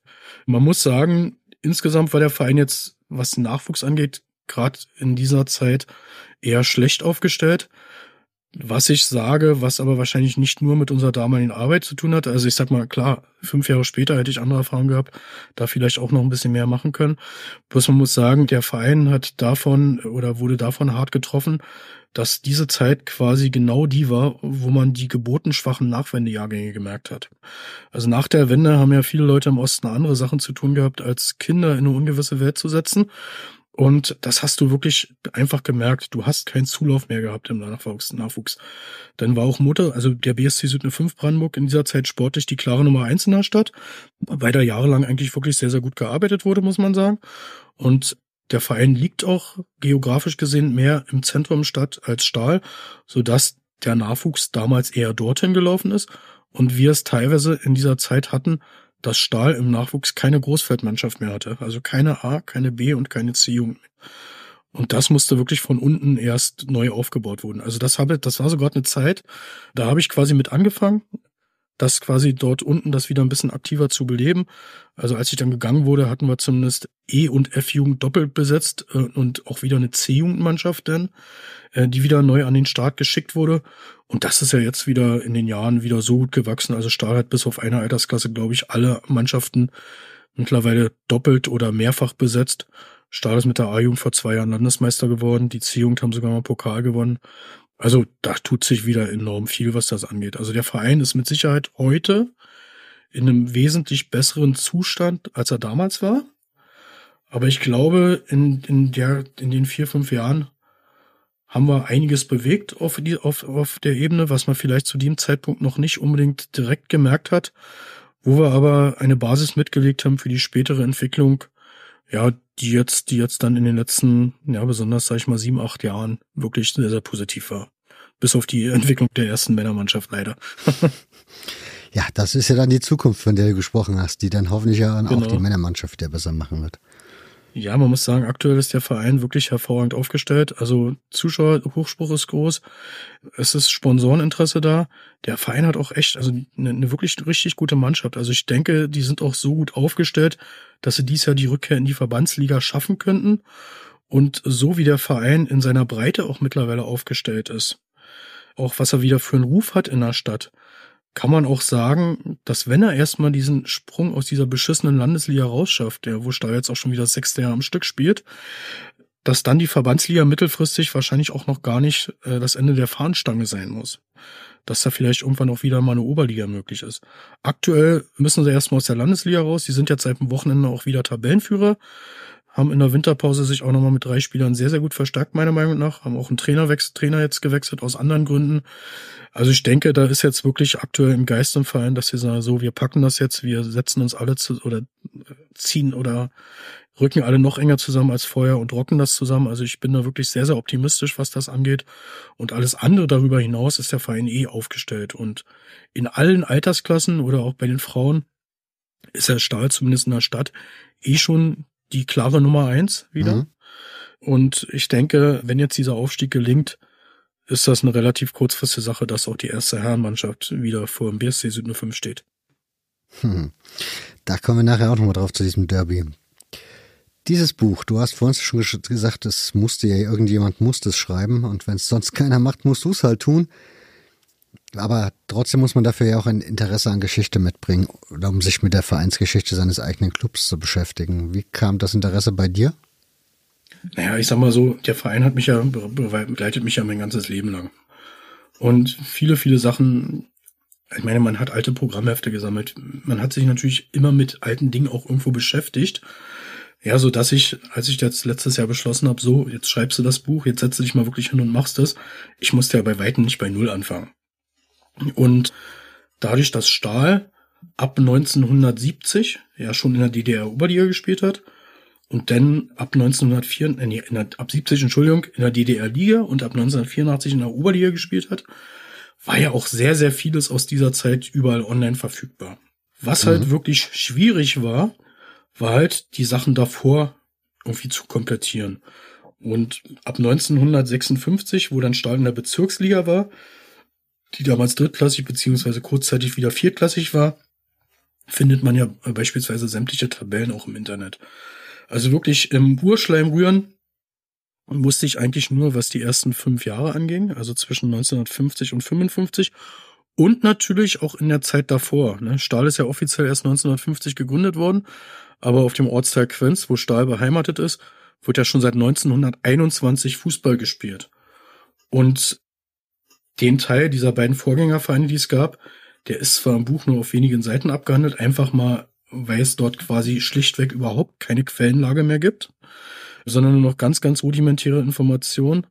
Aber auch das, also dort überhaupt irgendwas niederzuschreiben, das war mir schon auch sehr, sehr wichtig. Habe ich auch geschafft im Endeffekt. Und naja, im, im Grunde war vieles einfach eine Fleißarbeit. Also man ist regelmäßig nach Brandenburg ins Stadtarchiv gefahren, was leider nur einmal pro Woche geöffnet hat, nämlich dienstags. Also das heißt, jedes Mal, wenn ich mich mit dem Archivgang beschäftigen musste, war es dann teilweise, war das dann auch gleichzeitig automatisch ein Urlaubstag, der dafür raufging. Irgendwann haben natürlich meine Arbeitskollegen in Berlin auch gefragt, ja, warum nimmst du am Dienstag Urlaub und dann nur einen Tag, ne? Bis ich denen dann mal erzählte, was ich mache, haben sie natürlich auch erstmal den Kopf geschüttelt, ja. Naja, aber wie gesagt, ich bin so, so ein Typ, wenn ich irgendwas mache, will ich es richtig machen. Und ja, dann habe ich mich natürlich auch dran verbissen und wollte natürlich nicht nur die Vereinsgeschichte vollständig erzählen, was mir bis auf ganz wenige Ergebnisse oder, oder eine Abschlusstabelle, die ich nicht mehr ermitteln konnte, auch gelungen ist. Aber dann bin ich natürlich auch so ein Nerd. Als Fußballfan ist man ja in vieler Hinsicht auch ein Statistikfreak. Und du kennst ja das Buch, also sind ja auch am Ende mehr als 20 Seiten Statistik drinne. Und ich wollte natürlich nicht alle Abschlusstabellen oder Abschlussplatzierungen ab irgendwann Mitte der 50er Jahre haben. Nee, ich wollte es von Anfang an haben. Genauso habe ich mal gesagt, also sämtliche Pokalergebnisse und nicht alle Pokalergebnisse ab 1970, wo sie FTGB-Pokal gespielt haben, sondern eben noch eine 50er Jahre Bezirkspokal Potsdam. Ja, und ich glaube, jeder, der sich mal mit dem DDR-Fußball, mit, mit den Bezirkspokalen beschäftigt hat, der weiß, dass die Quellenlage dazu im Internet äußerst bescheiden ist. Sprich, du musstest dich halt wirklich durch einzelne Jahrgänge von Zeitungen wirklich komplett durchwühlen, um diese Ergebnisse alle zu bekommen. Und das hat teilweise echt, also hat mich teilweise echt angekotzt, kann ich sagen, ne? Es hat Nerven gekostet und äh, Nerven gekostet. Und da gibt's eine, eine wunderbare Anekdote zu. Das müsste das Jahr 54 gewesen sein. Da war es so, da habe ich ein Ergebnis von einem Pokalspiel Einheit Brandenburg gegen Stahl Brandenburg einfach nicht gefunden. Das Ergebnis war nirgendwo. In keiner Zeitung war es dokumentiert. Ich wusste, dass Stahl verloren haben müsste, denn in der nächsten Runde war Einheit Brandenburg. Aber ich habe dieses Ergebnis nirgendwo rausgefunden. Nicht in den Brandenburger Lokalmedien. Was habe ich gemacht? Bin an einem anderen Tag nach Potsdam ins Stadtarchiv gefahren, weil ich hoffte, dass ich die brandenburgische Na neuesten Nachrichten, also dass, dass ich im überregionalen Teil irgendwas finde. Und weil Einheit Brandenburg, also der Gegner von Stahl in diesem Pokalspiel, denn in der nächsten Runde gegen eine Potsdamer Mannschaft gespielt hat, ne, ich der, die Hoffnung hatte, dass ich aus diesem Grunde irgendwie was rausfinde, so dass man sagt, ja, Einheit Brandenburg hat sich durch einen 2 zu 0 Sieg über Stahl Brandenburg qualifiziert. Habe ich aber nicht rausgefunden, bis ich dann wirklich noch ganz woanders gelesen habe, dass Stahl Brandenburg zu diesem Spiel nicht antreten konnte. Ja. Also das Spiel hat quasi nie stattgefunden. Ich so, na toll, kannst ja weiter ein Jahr lang suchen und findest kein Ergebnis. Und, und, und die Story dazu ist auch so cool. Äh, Stahl hat damals in der Bezirksklasse gespielt, hat die Saison als Vizemeister abgeschlossen. Vier Punkte hinter Lok Kirchmöser, was ein Vorort der Stadt Brandenburg ist. Und dann ist es aber so, dass zwei Mannschaften gegen zwei Siege von Lok Kirchmöser im Nachhinein Protest eingelegt haben. Und Lok Kirch, also wegen Einsatz von nicht berechtigten Spieler. Und Lok Kirchmöser diese Spiele am grünen Tisch tatsächlich auch verloren hat. Das kam denn dazu, dass drei Wochen nach dem Saisonende feststand, dass zwei punktgleiche Mannschaften an der Tabellenspitze waren, nämlich Lok Kirchmöser und Stahl. Und dann hat der Verband gesagt, okay, da müssen Entscheidungsspiele her, Hin- und Rückspiel. Und natürlich, wie, wie es ist, das eine Spiel verliert Stahl 3 zu 2 und das andere gewinnt Stahl 2 zu 1. Es gab aber noch keine Auswärtstorregelung, also musste ein drittes Spiel, ein Entscheidungsspiel her auf neutralem Boden. Und dieses Entscheidungsspiel ist dann mit dem Pokalspiel, mit dieser Ansetzung kollidiert. Und beide Wettbewerbe konnten aber nicht länger warten, weil die nächste Pokalrunde hat eine Woche später stattgefunden. Und der Sieger dieser, dieses Entscheidungsspiel musste ja anschließend auch noch die Aufstiegsspiele bestreiten in die Bezirksliga, was auch nochmal sechs Spiele gewesen wären. Und da musste sich Stahl quasi entscheiden, Mhm. Machen wir das dritte, dritte Entscheidungsspiel, wo wir dann noch theoretisch Bezirksklassenmeister werden können und anschließend noch die Aufstiegsrunde haben. Oder spielen wir den Pokal? Und da hat sich Stahl gegen den Pokal entschieden, weil gegen Einheit Brandenburg, die waren zu dem Zeitpunkt gerade frisch in die DDR-Oberliga äh, DDR-Liga aufgestiegen. Da hätten sie eh verloren, 100 pro. Ja, so haben sie sich dann dafür entschieden, das Entscheidungsspiel zu machen, haben es dann leider auch verloren.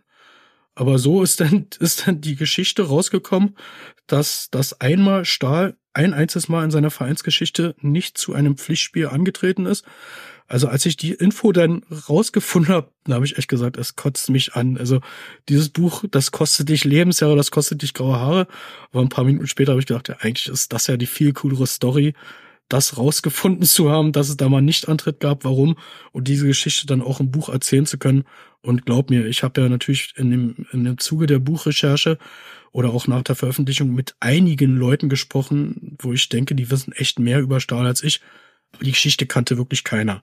Ja, und die Geschichte dann der Öffentlichkeit zugänglich zu machen, das erfüllt einen natürlich dann auch mit Stolz. Ja, und sagt man, jawohl, hat sich dann doch dafür gelohnt.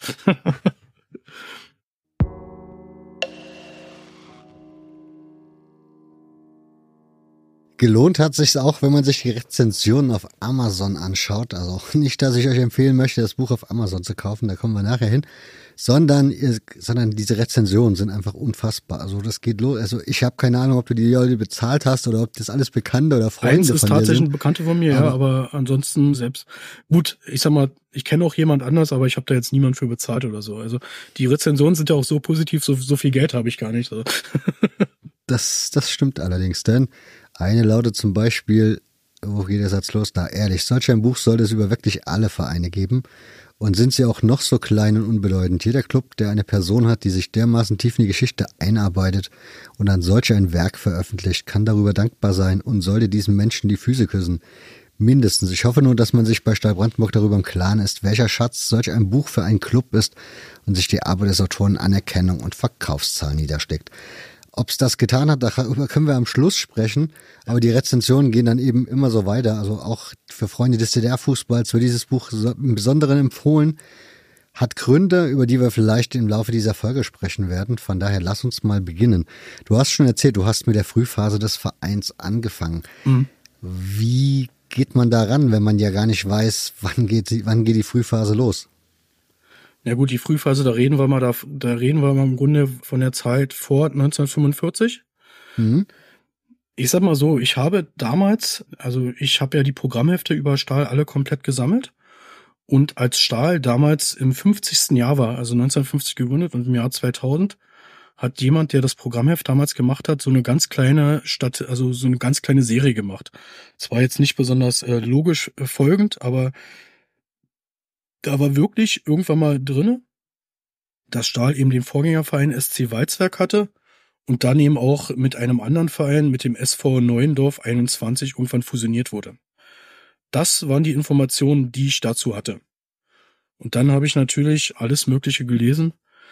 Ja, was ich dazu in der Hände kam, versucht im Stadtarchiv ein bisschen was zu finden und habe dann tatsächlich in einer Diplomarbeit die eigentlich mit dem Stahl Brandenburg äh, als, als Thema, also, also gar nicht das Thema hatte, ne? sondern quasi einfach nur die Zusammenhänge zwischen Politik, Betriebssport und ja, so gesellschaftlichen Dingen, am, aber eben am Beispiel des Stahl- und, Stahl und Walzwerkes Brandenburg. Da stand dann ein bisschen was zu dieser, zu dieser Geschichte drinne. Auch das beispielsweise, also in Brandenburg muss man dazu sagen, Brandenburg war schon immer eine Stahlwerkstatt. Und ab mhm. 1914 gab es sowohl ein Stahlwerk als auch ein Walzwerk. In den 50er Jahren wurde es dann ein Stahl- und Walzwerk, aber als dam damals waren es eben noch zwei verschiedene Werke. Und der SV Neuendorf, also Neuendorf ist ein Stadtteil, der drei, vier Kilometer südlich des Quenz ist, wo Stahl beheimatet ist jetzt.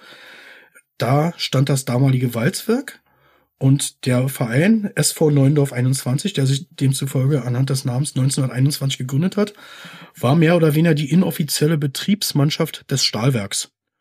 Und dann hat sich 1930 auch der SC Walzwerk gegründet als Betriebssportmannschaft des Walzwerks. Und das Walzwerk, das stand ungefähr da, wo dann später das Stahl- und Walzwerk stand, auf dem Ortsteil Quenz. Und ich habe dann, ich habe dann irgendwo gelesen, das war glaube ich damals sogar in dem alten Programmheft noch drinne, wo die Gründungsversammlung des SC Walzwerk damals stattgefunden hat. Nämlich, das war in einer Kneipe, wo das, also das Gebäude gibt es längst nicht mehr, das ist irgendwann abgerissen worden. Aber habe dann wirklich in alten Adressbüchern auch gefunden, wo die damaligen ja, Vorstandsmitglieder, die dann benannt wurden, wo die zum Teil gewohnt haben und konnte so natürlich dann auch rekonstruieren, warum denn genau diese Kneipe quasi als Gründungsort auserkoren wurde und eben auch, dass der Verein wirklich von Anfang an ein Verein war von Arbeitern der Stahlindustrie, also ein klassischer Werksverein, wie man es heute nennen würde, die auch wirklich alle auf dem Quenz, also auf dem Ortsteil Quenz gelebt haben, ja, und sozusagen also nicht nur irgendwo dort eine Betriebsmannschaft war, sondern dass außer dem Fußball, der da als Betriebsmannschaft betrieben wurde, dort eben auch eine sehr, sehr starke lokale Verbindung zu dem Ortsteil geherrscht hat. Also da war die Quellenlage wirklich sehr, sehr rudimentär. Wie gesagt, aus alten Adressbüchern und so weiter und so fort hat man da viele, viele Informationen dann doch in irgendeiner Form irgendwie zusammengetragen bekommen. Ja, und dann, dann ging es ja irgendwann dann wirklich, wirklich weiter. Also ich habe leider keine Tabellen mehr rausbekommen, also wo der, wo der Verein oder beide Vereine, die dann 1933 fusioniert sind zur Brandenburger Spielvereinigung 21, in welcher Liga die in welchem Jahr genau gespielt haben. Ich habe in irgendeinem alten Zeitungsartikel in den 50er Jahren mal gelesen, dass, also als Stahl Brandenburg schon gegründet war, dass Stahl die Tradition des Fußballs auf dem, auf dem Quenz fortsetzt, die damals durch die Brandenburger Spielvereinigung 21 begründet wurde. Und die haben damals ein oder zwei Jahre, das ging aus dem Artikel nicht exakt hervor, mhm. zumindest zweitklassig gespielt. Da glaube ich Gauklasse hieß das damals. Aber in welcher, welchem Jahr das genau war, gegen wen die gespielt haben, wie die abgeschlossen haben, das, das ist einfach nicht mehr ermittelbar. Das, auch im, auch im Archiv des Fußball-Landesverbandes gibt's dazu nichts mehr das Archiv des Kreisfußballverbandes hat sowas nichts mehr. Und die Zeit, die Zeitungen, die Tageszeitungen damals zu der Zeit, haben darüber schlichtweg nicht berichtet. Mhm. Da war die Gauliga interessant und der Lokalrivale von Stahl, also der zwischen 1900, also vor dem Krieg Brandenburger SC05 hieß, mhm. die haben zwischen 1938 und 42 ja immerhin fünf Jahre in der damals erstklassigen Gauliga gespielt dort hast du dann zumindest in der Zeitung mal ein bisschen was gefunden, aber ein paar Ergebnisse oder ein paar Zeilen, die haben vor 6000 Zuschauern 3 zu 1 gegen Tennis Borussia Berlin gewonnen und sowas. Ja, sowas stand dann da, aber viel mehr auch nicht. Und alles, was darunter hinaus stattfindet, hat damals überhaupt keine Berichterstattung gefunden. Leider. Ja, wenn man das natürlich noch gehabt hätte, dann wäre das Buch wahrscheinlich nochmal 20, 30 Seiten dicker gewesen. Ja, und so ist das halt, ist das halt eine Sache, da konnte man zu mal ein bisschen was über die Gründungsgeschichte erzählen. Aber mehr findet man leider, leider, leider nicht mehr raus. Ne? Und man muss ja sagen, die Zeiten bis Ende der 30er Jahre oder, oder Anfang der 40er Jahre, wo denn der Spielbetrieb, Weltkriegs, der Spielbetrieb weltkriegsbedingt eingestellt wurde, das ist ja mittlerweile auch schon über 80 Jahre her. Da findest du auch keine Zeitzeugen mehr und da hat auch keiner mehr Uropa, der noch irgendwelche Unterlagen hat. Ich meine, ich habe noch ein sensationelles Fundstück bekommen oder zwei Fundstücke im Grunde, wenige Wochen vor der Buchveröffentlichung, nämlich von der damaligen Brandenburger Spielvereinigung 21 ein Mannschaftsbild aus den 30er Jahren. Das muss in etwa zwischen 19 Also es muss zwischen 1933 und 35 aufgenommen worden sein. Und das ist wirklich dem Zufall geschuldet, dass der Urgroßvater eines jetzigen Nachwuchstrainers von Stahl damals der Kassenwart dieses Vereins war und dort auch auf dem Bild mitzusehen ist. Und was ich noch fast, bis auf das, also das Bild fand ich schon sensationell, aber viel, viel cooler war, dass von dem Urgroßvater auch noch ein Kassenstempel übermittelt wurde. Und auf dem Kassenstempel war das damals dieses ellipsenförmige alte Logo der Brandenburger Spielvereinigung 21 zu sehen. Und dieses Logo, das kannte niemand. Also haben mir wirklich Leute gesagt, Mensch, wo hast du das denn her? Also habe ich natürlich ein paar Leute auch schon vor der Buchveröffentlichung gezeigt und gesagt, ey, guck mal, absolut sensationell, was ich hier gefunden habe. Ja, das war dann halt wirklich tatsächlich noch so ein Zufallsfund. Ja, aber ja, sowas wird es wahrscheinlich nicht nochmal geben. Also klar, wenn jetzt irgendeiner hier den Podcast hört oder aus Brandenburg kommt und dann zufällig durch das Buch darauf aufmerksam wird und sagt, Mensch, ich habe hier noch irgendwas, das wäre natürlich sensationell, aber ich glaube nicht mehr dran, dass aus dieser ganz, ganz frühen Phase irgendwas noch auftaucht. Mhm. Mhm. Es gibt etwas, wenn wir schon in der Zeit sind. Du hast einen Text, ich finde ihn leider gerade gar nicht beim, Durch, beim Durchblättern. Und zwar, aber du wirst dich dran, also du wirst es natürlich wissen. Und zwar gab es ja dieses Jahr auch wieder den Nie wieder Erinnerungstag im deutschen Fußball, der ja. diesmal unter der Unterschrift lief von einem Ort des Jubels zu einem Ort des Unrechts, Zwangsarbeitslager auf Fußball- und Sportplätzen. Auch dazu hast du ja was herausfinden können, ne? Ja, dieses Arbeitslager quasi, darauf willst du hinaus, ne? Mhm, genau. Ja, es ist so, dass damals, dass es in Brandenburg ab 1937 auf dem Ortsteil Quenz quasi ein Kriegsgefangenenlager gab. Das ist ursprünglich gar nicht als Kriegsgefangenenlager konzipiert worden, sondern als Barackensiedlung für Wohnarbeiter des Stahlwerks und also für, für Gastarbeiter des Stahlwerks und des Walzwerks. Brandenburg ist ja, wie gesagt, in den 20er, 30er Jahren wirklich großer Standort der Stahl- und Walzwerkindustrie geworden. Aber das Fachpersonal, das hat gefehlt. Und so wurden einfach viele, viele Leute, unter anderem aus dem Saarland, ja, weil Saarland, die Hückenwerkindustrie war damals sehr, sehr groß, oder mhm. aus NRW angeworben, in Brandenburg zu arbeiten und ihr Know-how quasi mitzubringen. Und für die brauchten, also wurde Wohnraum gesucht. Es ist zwar damals so, dass auf dem Quenz die ersten Arbeitersiedlungen entstanden sind, aber das war viel zu gering. Und so wurde dieses Barackenlager quasi errichtet, was dann irgendwann durch die Nazis aber umfunktioniert wurde in, in ein Gefangenenlager. Das war riesengroß, da haben teilweise bis zu 7000 Menschen gelebt. Und witzig ist, dass das Gefangenenlager oder Teile des Gefangenenlagers dort standen, wo jetzt das Stadion am Quenz steht, also das Stadion der BSG Stahl Brandenburg. Ja. Und das, das Lager das wurde in den späten 40er und frühen 50er Jahren angefangen, komplett abzureißen. Und der Trümmerschutt ist aber zu sehr großen Teilen an Ort und Stelle verblieben. Und so ist es quasi so gekommen, dass die Welle des Stahl- und Walzwerks aus Trümmerschutt gebaut wurden.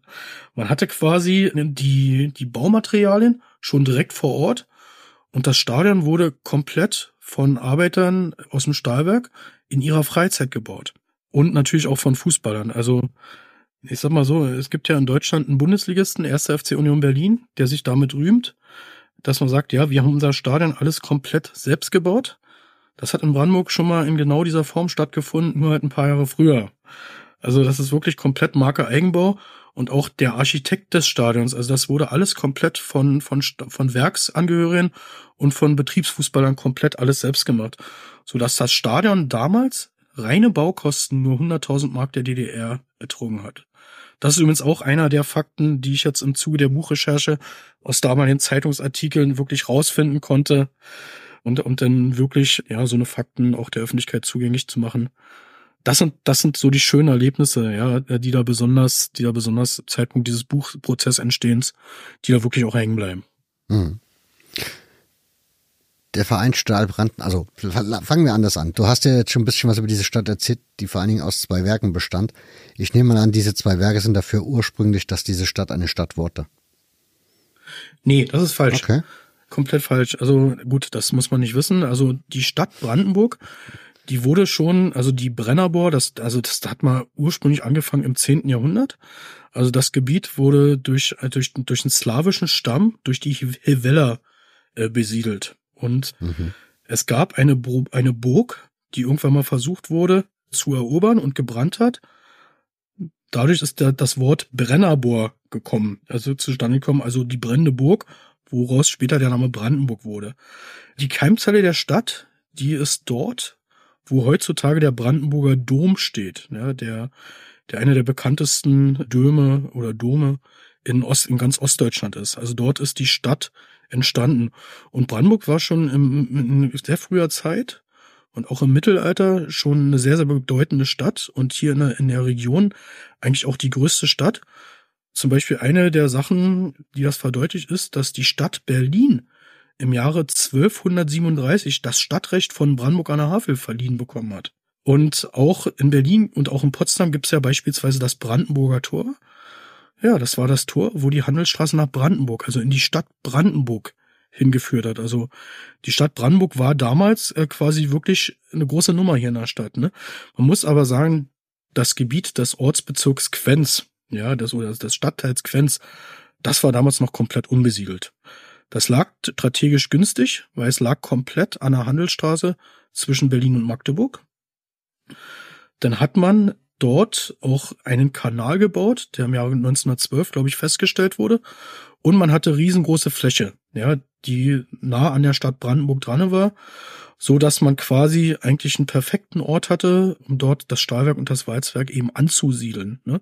Und zumindest der, der westliche Teil der Stadt Brandenburg und der, der Ortsteil Quenz, der ist natürlich hauptsächlich durch die Stahl- und Walzwerkindustrie entstanden, beziehungsweise zu dem geworden, was er heute ist. Aber die Stadt Brandenburg gibt's schon, gibt's schon deutlich länger. Aber warum kamen diese Werke dahin? Also, wenn du hast vorhin schon das Saarland genannt, hier wurde ja Kohle abgebaut und daraus wurde ja dann auch der Stahl erzeugt. Wie ist das in Brandenburg? Also, ich habe das jetzt nicht so als Hüttenstadt, Hüttenregion oder Bergarbeiterregion im Kopf. Nee, also wie gesagt, das, das hatte, es kam ein, ein, ein Industrieller, ne, also da, da ist auch im Buch ein bisschen was dazu beschrieben. Mhm. Der hat Brandenburg eigentlich als idealen Standort ausgemacht, eben, weil die Stadt auf der Schiene gut zu erreichen war, auf der Straße sehr gut zu erreichen war, diesen Kanal, der Kanal gebaut wurde, ja, der die ganzen Brandenburger Seen mit Berlin verbindet.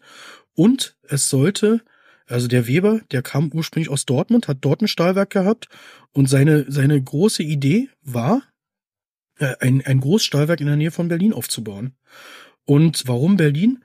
Weil Berlin damals schon eine Millionenstadt war und die, die quasi der Abfall von Berlin und die, die Abfälle von Berlin quasi oder der Industrieschutt von Berlin ideal dafür waren, daraus Stahl zu machen.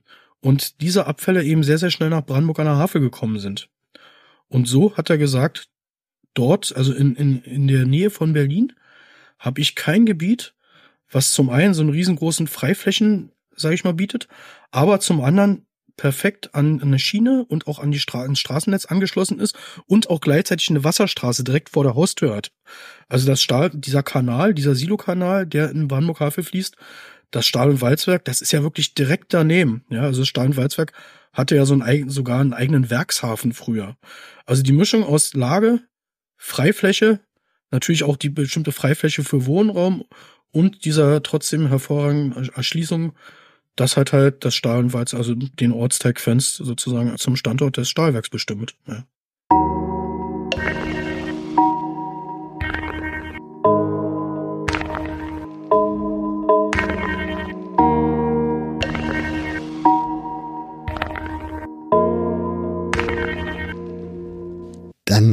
Können wir davon ausgehen, oder nimm uns mit, wie wurde der Verein denn dann zur BSG Stahl Brandenburg? Ja. Man muss, man muss da ein bisschen weiter ausführen. Ne? Es ist ja so, wie gesagt, die mhm, gerne. in der DDR war es ja so, dass, oder in ganz Gesamtdeutschland war es so, dass durch die Alliierten nach dem Zweiten Weltkrieg sämtliche bürgerlichen oder bisher existierenden Sportvereine aufgelöst wurden. Das gab es ein Zwangsdekret. Spätestens zum 01.01.1946 waren alle vorher bestehenden Sportvereine aufzulösen. Das hat hauptsächlich damit zu tun gehabt, dass sie gesagt hatten, zu Zeiten der Nazis waren, waren die Sportvereine ja hauptsächlich dafür da, damit die Leute fit wurden und sozusagen die Wehrkraft erlangen konnten. Und das sollte natürlich nie wieder passieren. Man muss ja sagen, was viele gar nicht wissen, also in der ehemaligen, in der späteren BAD war ja beispielsweise auch Betriebssport noch bis 1975 nur unter sehr, sehr wenigen Auflagen überhaupt gestattet. Viele alte Betriebssportvereine wurden ja erst in den 70er Jahren wieder zugelassen. Und in der DDR, also im, im Westdeutschland war es dann so, dass sehr viel oder, oder die ganzen Vereine mit der Zeit irgendwann wieder zugelassen wurden, zumindest ihre Neuzulassung beantragen konnten. Und spätestens in den Jahren 1948, 49 war ja dann das Vereinswesen quasi wieder wie vor dem Krieg. Also auch die ganzen Vereine haben ja dann irgendwann wieder bestanden. Und in der DDR war es so, da ist wirklich ein komplett neues Sportsystem aufgebaut worden. Und der Sport war in der DDR nur noch erlaubt in Betriebssportgemeinschaften, zumindest Ende der 40er, Anfang der 50er Jahre. Sprich, du hattest dort Sport zu treiben, wo du auch angestellt bist. Ansonsten, es gab keine anderen Sportvereine außerhalb der Betriebssportvereine. Es gab dann zwar in den 50er Jahren irgendwann die Club, die Gründung von Sportclubs, aus denen dann größtenteils ja auch in den 60er Jahren die Fußballclubs entstanden, aber in den 50er Jahren gab es eben wirklich nur die Betriebssportgemeinschaften. Und in Brandenburg an der Havel war es so, dass sehr, sehr viele Industrie komplett zerstört war oder größtenteils zerstört wurde und direkt nach dem Zweiten Weltkrieg äh, schon wieder aufgebaut wurde, so dass ab 47, 48 quasi dort schon wieder Betriebssport betrieben worden werden konnte. Und ab 49 eben auch schon die ersten Ligaspiele wieder stattgefunden haben. Beim Stahl- Walzwerk Brandenburg war es war es ein bisschen anders. Und zwar die Stadt Brandenburg wurde im Zweiten Weltkrieg größtenteils zerstört durch acht Luftangriffe der Alliierten, aber das Stahl- Walzwerk oder der Gebiet Quenz, der lag ja durchaus weit ab von der Kernstadt. Also vom Stadtzentrum Brandenburg bis, bis dort, wo das Stahl- und Walzwerk war, sind es etwa vier bis fünf Kilometer. Was dafür gesorgt hat, dass das Stahl- und Walzwerk im Krieg fast komplett unbeschädigt geblieben ist. Man hätte also dort direkt wieder anfangen können, Stahl, also Stahl zu fördern oder Stahl zu, zu, zu, zu kochen, ja, und die Produktion wieder aufnehmen konnten. Nun war das aber so, dass die Alliierten aus der Sowjetunion gesagt haben, sämtliche Industrie in der DDR, die noch intakt ist, wird komplett abgebaut und als Reparationsleistung in die Sowjetunion verschifft. Und so war es quasi.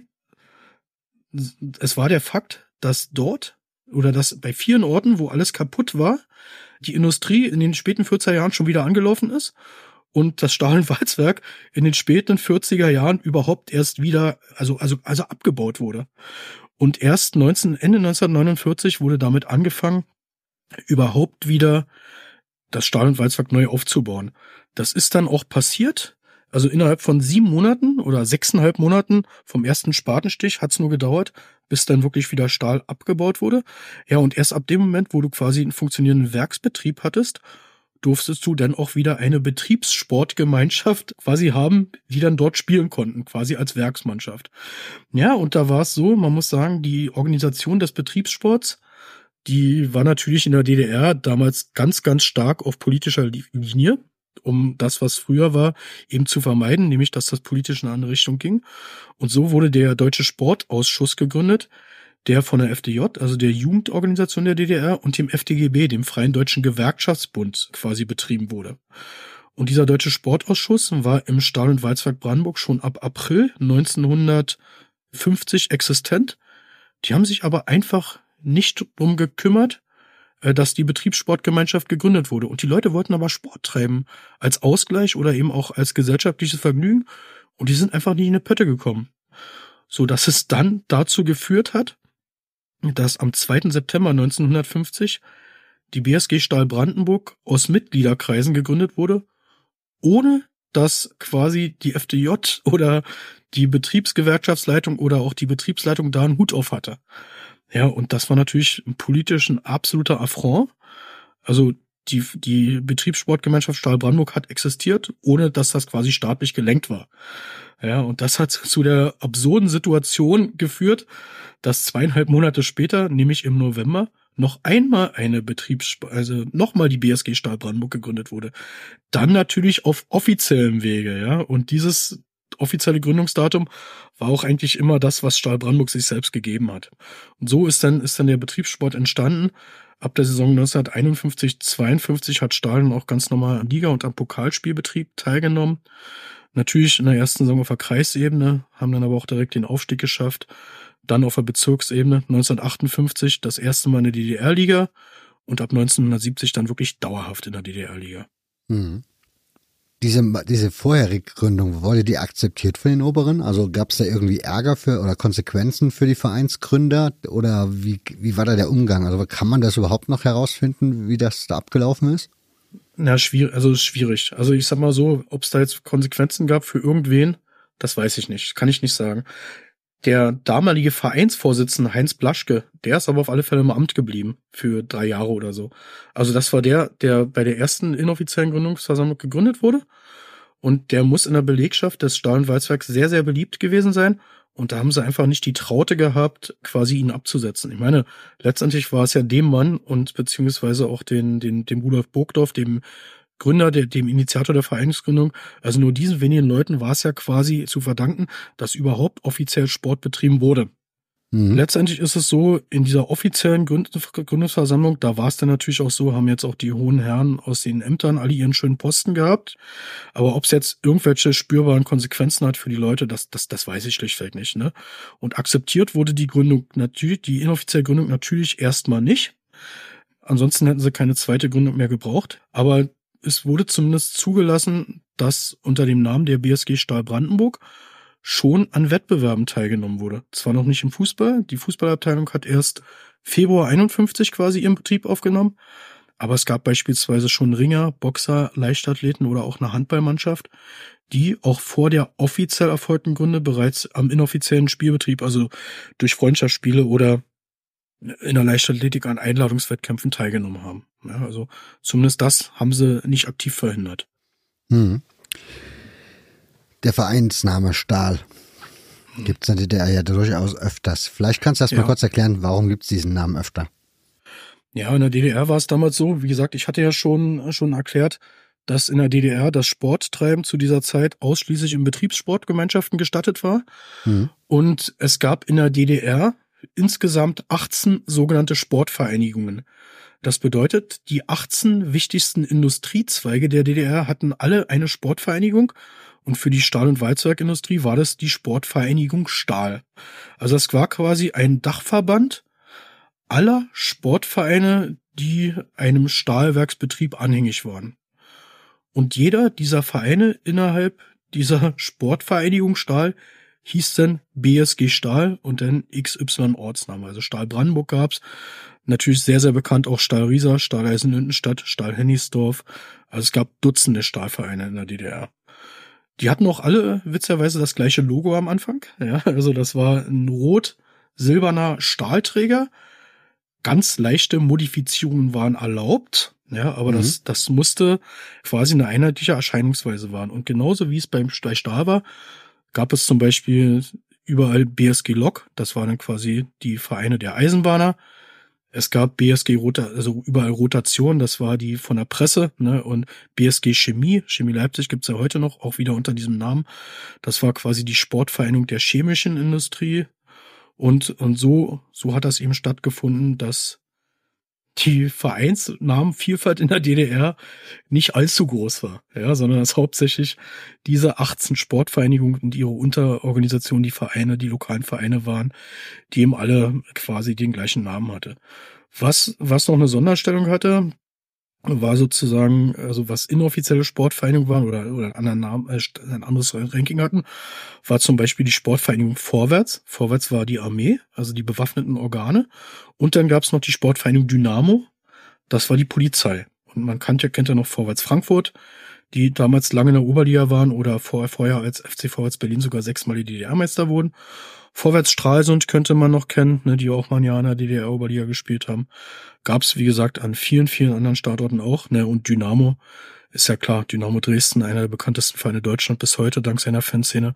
Oder in DDR, der zehnfach, zehnfache Serienmeister BFC Dynamo. Das waren natürlich die bekanntesten Vertreter dieser Sportvereinigung, die natürlich einen Sonderstatus hatten aufgrund ihrer Aufgaben, dadurch, dass sie den staatlichen Organen Polizei und Armee angehört haben. Hm. Jetzt hast du das alles wunderschön erklärt und hast auch die Beispiele Stahl Eisenhüttenstadt und Stahl Riesa genannt. Und ich habe oder ich überlege die ganze Zeit darüber nach oder ich denke die ganze Zeit darüber nach und mir fällt spontan kein anderes Beispiel ein, wo das so ist, dass ein Verein Stahl Riesa in, der, in dem Falle war, glaube ich, der erste Stahlverein, der in der DDR-Oberliga aufschlug. Ja, Und ich meine ja, also Stahl Eisenhüttenstadt war auch schon mal in der 70er Jahre, aber ich meine, Riesa war schon ein bisschen eher, ja. Und die auch relativ erfolgreich damit waren. Nichtsdestotrotz, sie waren nachher nicht, das, also bei, jetzt, du hast vor uns Lok als Beispiel genannt, ich meine, da gibt's Mhm. den ersten FC Lok. Ist da nochmal eine Special-Geschichte, weil es eben keine BSG war, sondern ein Fußballclub. Genau. Mhm. Aber trotzdem war das dann halt federführend und da wurde halt an der Rolle nichts mehr geändert. Warum ist das in diesem Stahlbereich, warum hat sich's da geändert? Also warum hat Stahl Riesa sozusagen nicht seine Führungsrolle behalten können oder Stahl Eisenhüttenstadt dann zwischenzeitlich seine Führungsrolle, sondern warum ging sie dann irgendwann nach Brandenburg? Äh, man, muss, man muss sagen, ganz früher, bevor ich die Frage beantworte, gab es noch Stahltale. Die, Mhm. Stimmt, glaube ja. ich, irgendwann sogar auch mal FDP-Pokalsieger wurden. 50, 51 Ja, oder so, müsste ich nochmal nachlesen. Aber die gab es ganz früher auch. Es ist einfach so gekommen, dass das Stahl- und Walzwerk Brandenburg irgendwann das größte Stahlwerk der DDR war. Also da haben teilweise 10.000 Menschen gearbeitet. Und in der, in der DDR war das immer so, also die Sportvereinigung, die war ja quasi die Sportabteilung eines bestimmten Kombinats. Und das Kombinat war sozusagen der Wirtschaftsbetrieb. Und das Kombinat Stahl- und Walzwerk, also das Kombinat Stahlverarbeitende Industrie hieß das, glaube ich, ich bin mir nicht ganz sicher. Da ist die Kombinatsleitung irgendwann 1979 nach Brandenburg an der Havel gewechselt. Die war vorher aber nicht in Riesa oder in Eisenhüttenstadt, sondern die war vorher in Hennigsdorf. Hennigsdorf ist direkt nördlich von Berlin. Wahrscheinlich auch aufgrund der sehr, sehr zentralen Lage der DDR, ne, weil Riesa, das liegt ja irgendwo in Sachsen, an irgendwelchen Zugnebenstrecken und Eisenhüttenstadt, das ist ja direkt polnisches Grenzgebiet. Also ich vermute mal, dass Hennigsdorf die Lage damals auch bekommen hat, weil das Stahlwalzwerk Hennigsdorf direkt nach dem Krieg schon sehr, sehr groß war und weil das Stahlwalzwerk Brandenburg einfach irgendwann viel, viel größer geworden ist als Hennigsdorf, ist die Kombinatsleitung einfach irgendwann nach Brandenburg gelandet. Und der damalige Kombinatsleiter, Hans-Joachim Lauk, der ist dann später auch, ja, der war im Vorstand von Stahl Brandenburg. Der wurde in der DDR ab 1986 sogar Minister für Tief- und Metallbau oder Tiefbau, Schwerbau, hab den genauen Namen nicht im Kopf. Und der war riesengroßer Fußballfan. Und ab dem Moment, wo der dann für Stahl Brandenburg quasi tätig war an seinem neuen Standort, muss man auch sagen, hat sich der Verein deutlich professionalisiert. Es wurde erstmal in den späten 70er Jahren ein Trainer geholt, der dann früher oder später noch bei Hansa Rostock war oder Union Berlin, der, also der Karl Scheppner. Und der hat dann auch dazu beigetragen, dass beispielsweise Trainingspläne professionalisiert wurden, modernisiert wurden. Es gab dann Anfang der 80er Jahre erstmals überhaupt äh, Ernährungspläne für Fußballer, was es damals zum Teil auch noch nicht bei irgendwelchen Fußballclubs war, gab. Und durch viele, viele Sachen, die sehr, sehr kreativ gemacht wurden, auch nicht immer komplett auf dem legalen Weg, hat Stahl Brandenburg natürlich dann innerhalb der, ja quasi der, der Stahlwerks Sportvereinigung irgendwann die Führung übernommen. Man muss ja sagen, in den ersten vier Jahren, also Stahl Brandenburg ist ja 1984 aufgestiegen und in den ersten vier Jahren bis 1988 war ja sogar Stahl Riesa auch noch in der Oberliga. Also es gab vier Jahre lang jeweils das Duell Stahl gegen Stahl. Und das waren auch immer umkämpfte Spiele. Also ich kann mich zum Beispiel daran erinnern, dass Stahl Riesa ein oder zweimal einen Punkt in Brandenburg geholt hat, dass Riesa gegen Stahl auch sogar mal in Riesa sogar mal gewonnen hat, ja, obwohl die Gesamtbilanz schon auf Seiten von Brandenburg ist. Aber ich denke mal, um die Frage letztendlich zu beantworten, warum Brandenburg die Führungsrolle bekommen hat, zum einen, weil der, der Stahl- und Walzwerk Brandenburg einfach noch ein Stück größer war als das in Riesa. Und weil natürlich in Brandenburg einfach ein paar sehr, sehr kluge Köpfe gearbeitet haben, die das System natürlich an der einen oder anderen Stelle auch ausgetrickst haben. Ansonsten hättest du es nicht geschafft, als BSG dich über irgendwelchen Fußballclubs in der Tabelle zu positionieren und das teilweise mehrere, mehrere Jahre am Stück. Also es war wahrscheinlich einfach ein Zusammenspiel vieler, vieler Faktoren. Und man muss sagen, unter anderem durch den Lauk, aber auch die vielen, vielen Zuschauerzahlen, aber auch die politische Unterstützung der Bezirksleitung, also die DDR war ja quasi in Bezirks, Bezirke unterteilt, ja, was die Bundesländer quasi heute sind. Und äh, Stahl war seit 1958 das erste Mal wieder, dass eine Mannschaft aus dem Bezirk Potsdam in der DDR-Oberliga gespielt hat. 58, ich glaube 58 war das Babelsberg dann abgestiegen und seitdem hattest du keine Oberligamannschaft mehr. Und da war Stahl natürlich nicht nur ein Aushängeschild für die Stahlwerker, sondern auch für die, für den ganzen Bezirk. Nicht nur für die Leute der Stadt Brandenburg, sondern auch die, die SED-Parteifürsten, wenn die sich irgendwann alle getroffen hatten, da konnte natürlich auch der Potsdamer mal ein bisschen prahlen gegenüber dem Rostocker. Na, sagen wir, haben wir euch schon wieder den Hintern versohlt am Wochenende und sowas. Und man muss ja sagen, leider, leider, also natürlich aus politischen Gründen und gesellschaftlichen Gründen ist natürlich super, dass die Wende gekommen ist. Und gerade mein Hobby als Groundtopper könnte ich natürlich, wenn die Mauer noch stehen würde, nicht ansatzweise so ausüben, wie es jetzt kann. Aber für die Entwicklung äh, der BSG Stahl Brandenburg wäre es aus meiner Sicht durchaus spannend gewesen, wenn die Mauer noch zehn Jahre länger gestanden hätte.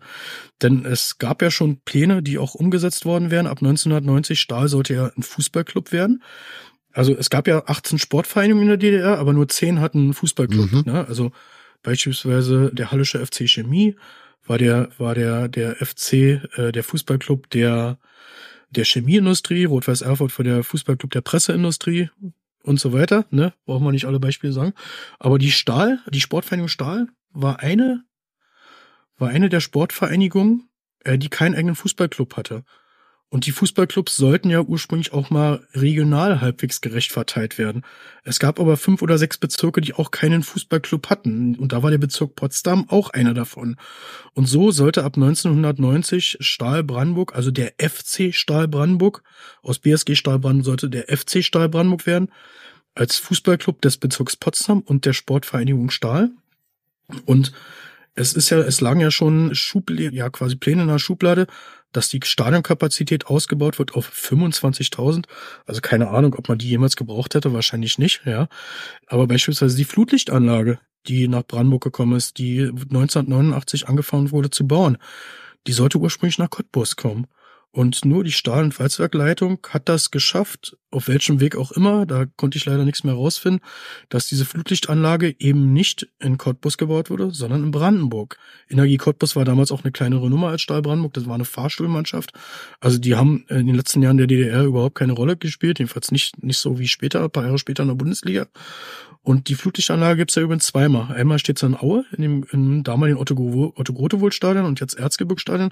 Und die andere wurde eben in Brandenburg gebaut. Und natürlich auch schon mit der Kapazität, ein Stadion in der Größenordnung von 25.000 Leuten auszuleuchten und nicht, wie es das Stahlstadion ist, nur für 15.500. Und warum sage ich? Sage ich, das wäre interessant gewesen, die Entwicklung, wenn die Mauer zehn Jahre später gefallen wäre, ne? Ich bin mir sicher, dass die Entwicklung von Stahl Brandenburg dermaßen professionell weitergegangen wäre, dass Stahl irgendwann auch sehr, sehr wahrscheinlich um die Meisterschaft mitgespielt hätte. Es war ja beispielsweise so, dass äh, Liebers und Zötsche von Lok Leipzig schon bei Stahl unterschrieben hatten. Nur die Leipziger SED-Parteileitung da kurzfristig eingeschritten hat und hat gesagt, es kann gar nicht sein, dass ein Leipziger Club-Nationalspieler äh, zu einer BSG rüberwandert und dann auch noch gleich zwei auf einmal. Ja, das wäre natürlich nur möglich gewesen, weil ab 1990 Stahl eben ein Fußballclub geworden wäre. Sonst wäre das überhaupt nicht möglich gewesen. Ja, und klar, als Fan weißt du, wie es ist. Als Fan spinnt man ja und träumt man und sagt, man, Mensch, was wäre dann gewesen, wenn wir dieses eine entscheidende Spiel nicht verloren hätten, sondern gewonnen hätten. Und genauso denkt man sich als, als Brandenburger öfter mal, Mensch, was wäre passiert, wenn die Mauer zehn Jahre später gefallen wäre? Wenn wir vielleicht irgendwann Meister geworden wären, geworden, dann hätten wir vielleicht auch mal Europacup-Auswärtsspiele in Osteuropa ge gehabt, wo wir mal hätten mitfahren können.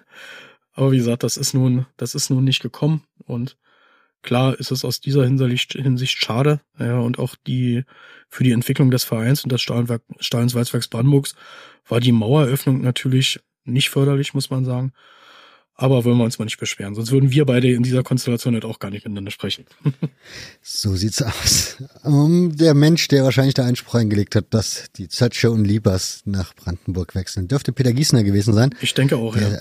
auch sehr gut vernetzt war nach Berlin über den gab, also Lok hat dem ja sogar irgendwann mal eine eigene Zaunfahrt und einen eigenen Fanclub gewidmet. Ne? Mhm. Wahrscheinlich nicht ganz ironiefrei gewesen, aber ja, der Herr Giesner äh, war ja berühmt oder berüchtigt. Genauso wie beispielsweise in Rostock der Werner Kolikowski, der auch in der Halbzeitpause schon mal einen Trainer entlassen, entlassen hat. Das waren schon ganz schöne Knalltüten dort. ja, ja. Ja, ich meine, er ist auch Ehren, also ich weiß gar nicht, Ehrenpräsident, irgend, also er hat auf jeden Fall einen größeren Titel beim ersten FC Lok in der Geschichte eingenommen. Auch ja, der, der Hans-Joachim Lok, der Stahlwerksleiter oder Stahlwerksdirektor war dann oder Generaldirektor und eben auch Minister, der ist auch seit einigen Jahren Ehren, Ehrenmitglied bei Stahl Brandenburg, also bei der BSG Stahl Brandenburg. Ne? Natürlich politisch nicht ganz unumstritten, aber mhm. er hat für den Verein sehr, sehr viel getan. Und ich habe mich zum Beispiel jetzt am Wochenende erst mit Eckert Düwiger unterhalten. Das ist der, der Trainer, der Stahl Brandenburg als Trainer in eine zweite Bundesliga geführt hat. Und der sagt auch, Mensch, ohne Lauk wäre vieles nicht möglich gewesen. Und von ihrer politischen Färbung mal ganz abgesehen, waren das ja alles wirklich riesige Fußballfans, die so viel für den Fußball getan haben, sodass man gesagt hätte, politisch haben sie mit Sicherheit viele, viele Sachen gemacht, die nicht in Ordnung waren, die man natürlich nach der Wende auch komplett anders betrachtet als vor der Wende. Aber was er für einen Fußball, für, für einen Verein getan das ist ja unbestritten. Da werden wir vielleicht auch später noch zu, drauf zu sprechen kommen. Der hat ja auch dafür gesorgt, dass Spieler, die woanders äh, schon lebenslang gesperrt waren, aus politischen Gründen, dass sie in Brandenburg nochmal eine Chance bekommen haben. Ja, also, und, und diese Spieler beispielsweise, da habe ich auch mit ein, zwei mich unterhalten, die sind ihm natürlich dafür wahnsinnig dankbar, dass es überhaupt möglich gewesen wäre. Ja. Mhm. Wir müssen noch einen Nachtrag machen. Also die BSG Stahltale Worte 1950 DDR-Pokalsieger. Ja, genau, klar. Grüße gehen raus an Kai Tippmann. Tarnname Altravita. Ja, klar, kenne ich. Guter Mann. Genau. Ja, er ja bekanntlich bei Stahltale in seiner Jugend auch zugegen war als Fan. Genau. Um, Und jetzt lebt er in Italien. Jetzt lebt er in Italien, guckt ganz anderen Fußball wie bei Stahltale. Tja, so kann es manchmal laufen. Um, Kommen wir zurück nach Brandenburg. Du hast, also eigentlich wäre es jetzt theoretisch sinnvoll, bei Herrn Lauk und dem, ja, du hast es vor uns genannt, ausgetrickst, das System ausgetrickst, ja. zu bleiben, aber ich würde gerne, na doch, wir machen es, komm, wir machen es fertig, so. Der Herr Lauk, also vielleicht erzähl, vielleicht kannst du was zu dieser Person Lauk erzählen. Weil alle Menschen, die jetzt DDR-Fußball nicht so tief verwurzelt sind und diese Geschichten schon mal gehört haben.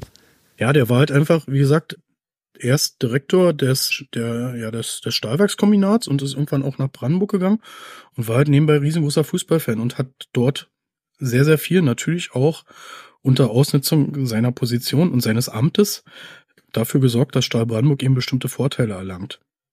Man muss sagen, es wird immer mal wieder gesagt, ja, Stahl hat ja seine ganzen Höhenflüge nur dem zu verdanken, dass Lauk als Minister sehr, sehr viel für den Stahl getan hat, muss sagen, da möchte ich ein bisschen intervenieren. Wenn ich sowas höre, dann muss man sagen, Lauk ist erst ab Mitte 86 überhaupt Minister geworden und Stahl hat sich schon im April, Mai 86 für den Europapokal qualifiziert.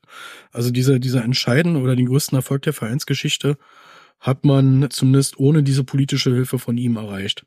Aber natürlich, also das war ein Mann, der, wie gesagt, in der Wirtschaft, also Wirtschaft ein absoluter Profi war, sonst hätte er nicht so ein, so ein Kombinat geleitet. Ja, also der war nicht nur irgendein Parteisoldat, sondern der hat richtig was auf dem Kasten gehabt, sonst, sonst bist du auch in der DDR nicht an so einen Posten gekommen.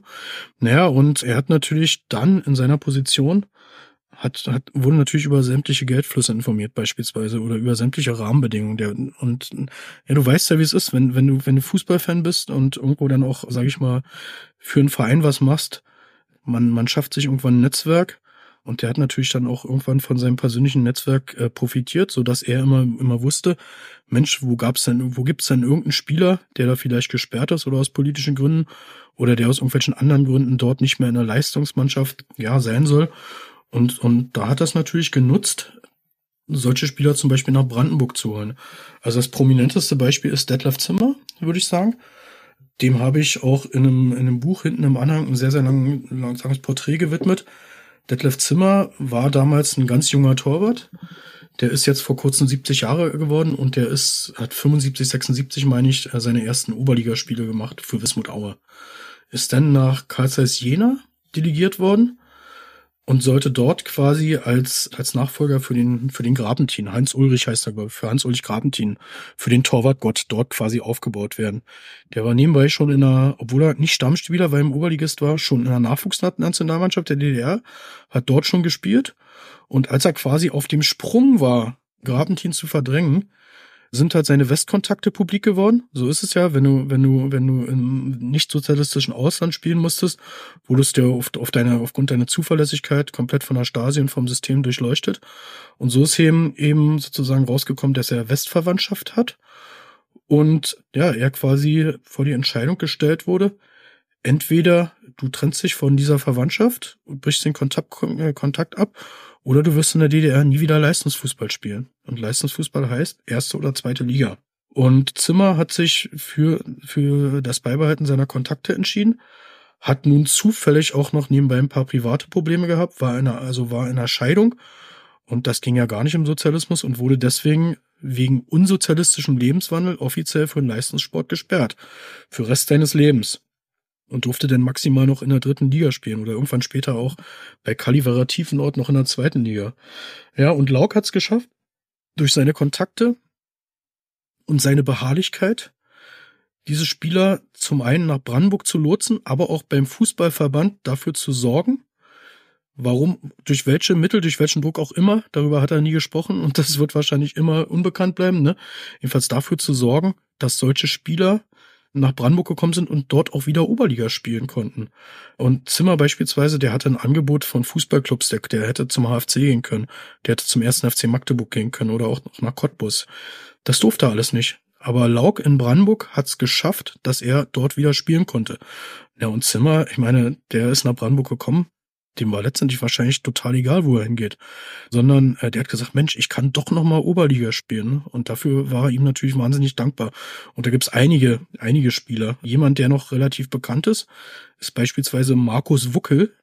Der wurde ja später in der DDR während der letzten Saison fast Torschützenkönig geworden, wenn er nicht in der Halbserie einen Unfall unter Alkoholeinfluss äh, geboren hätte gemacht hätte, hat dann später auch noch im Profifußball gespielt, glaube ich, mhm. Magdeburg, Arminia Bielefeld oder so. Ne?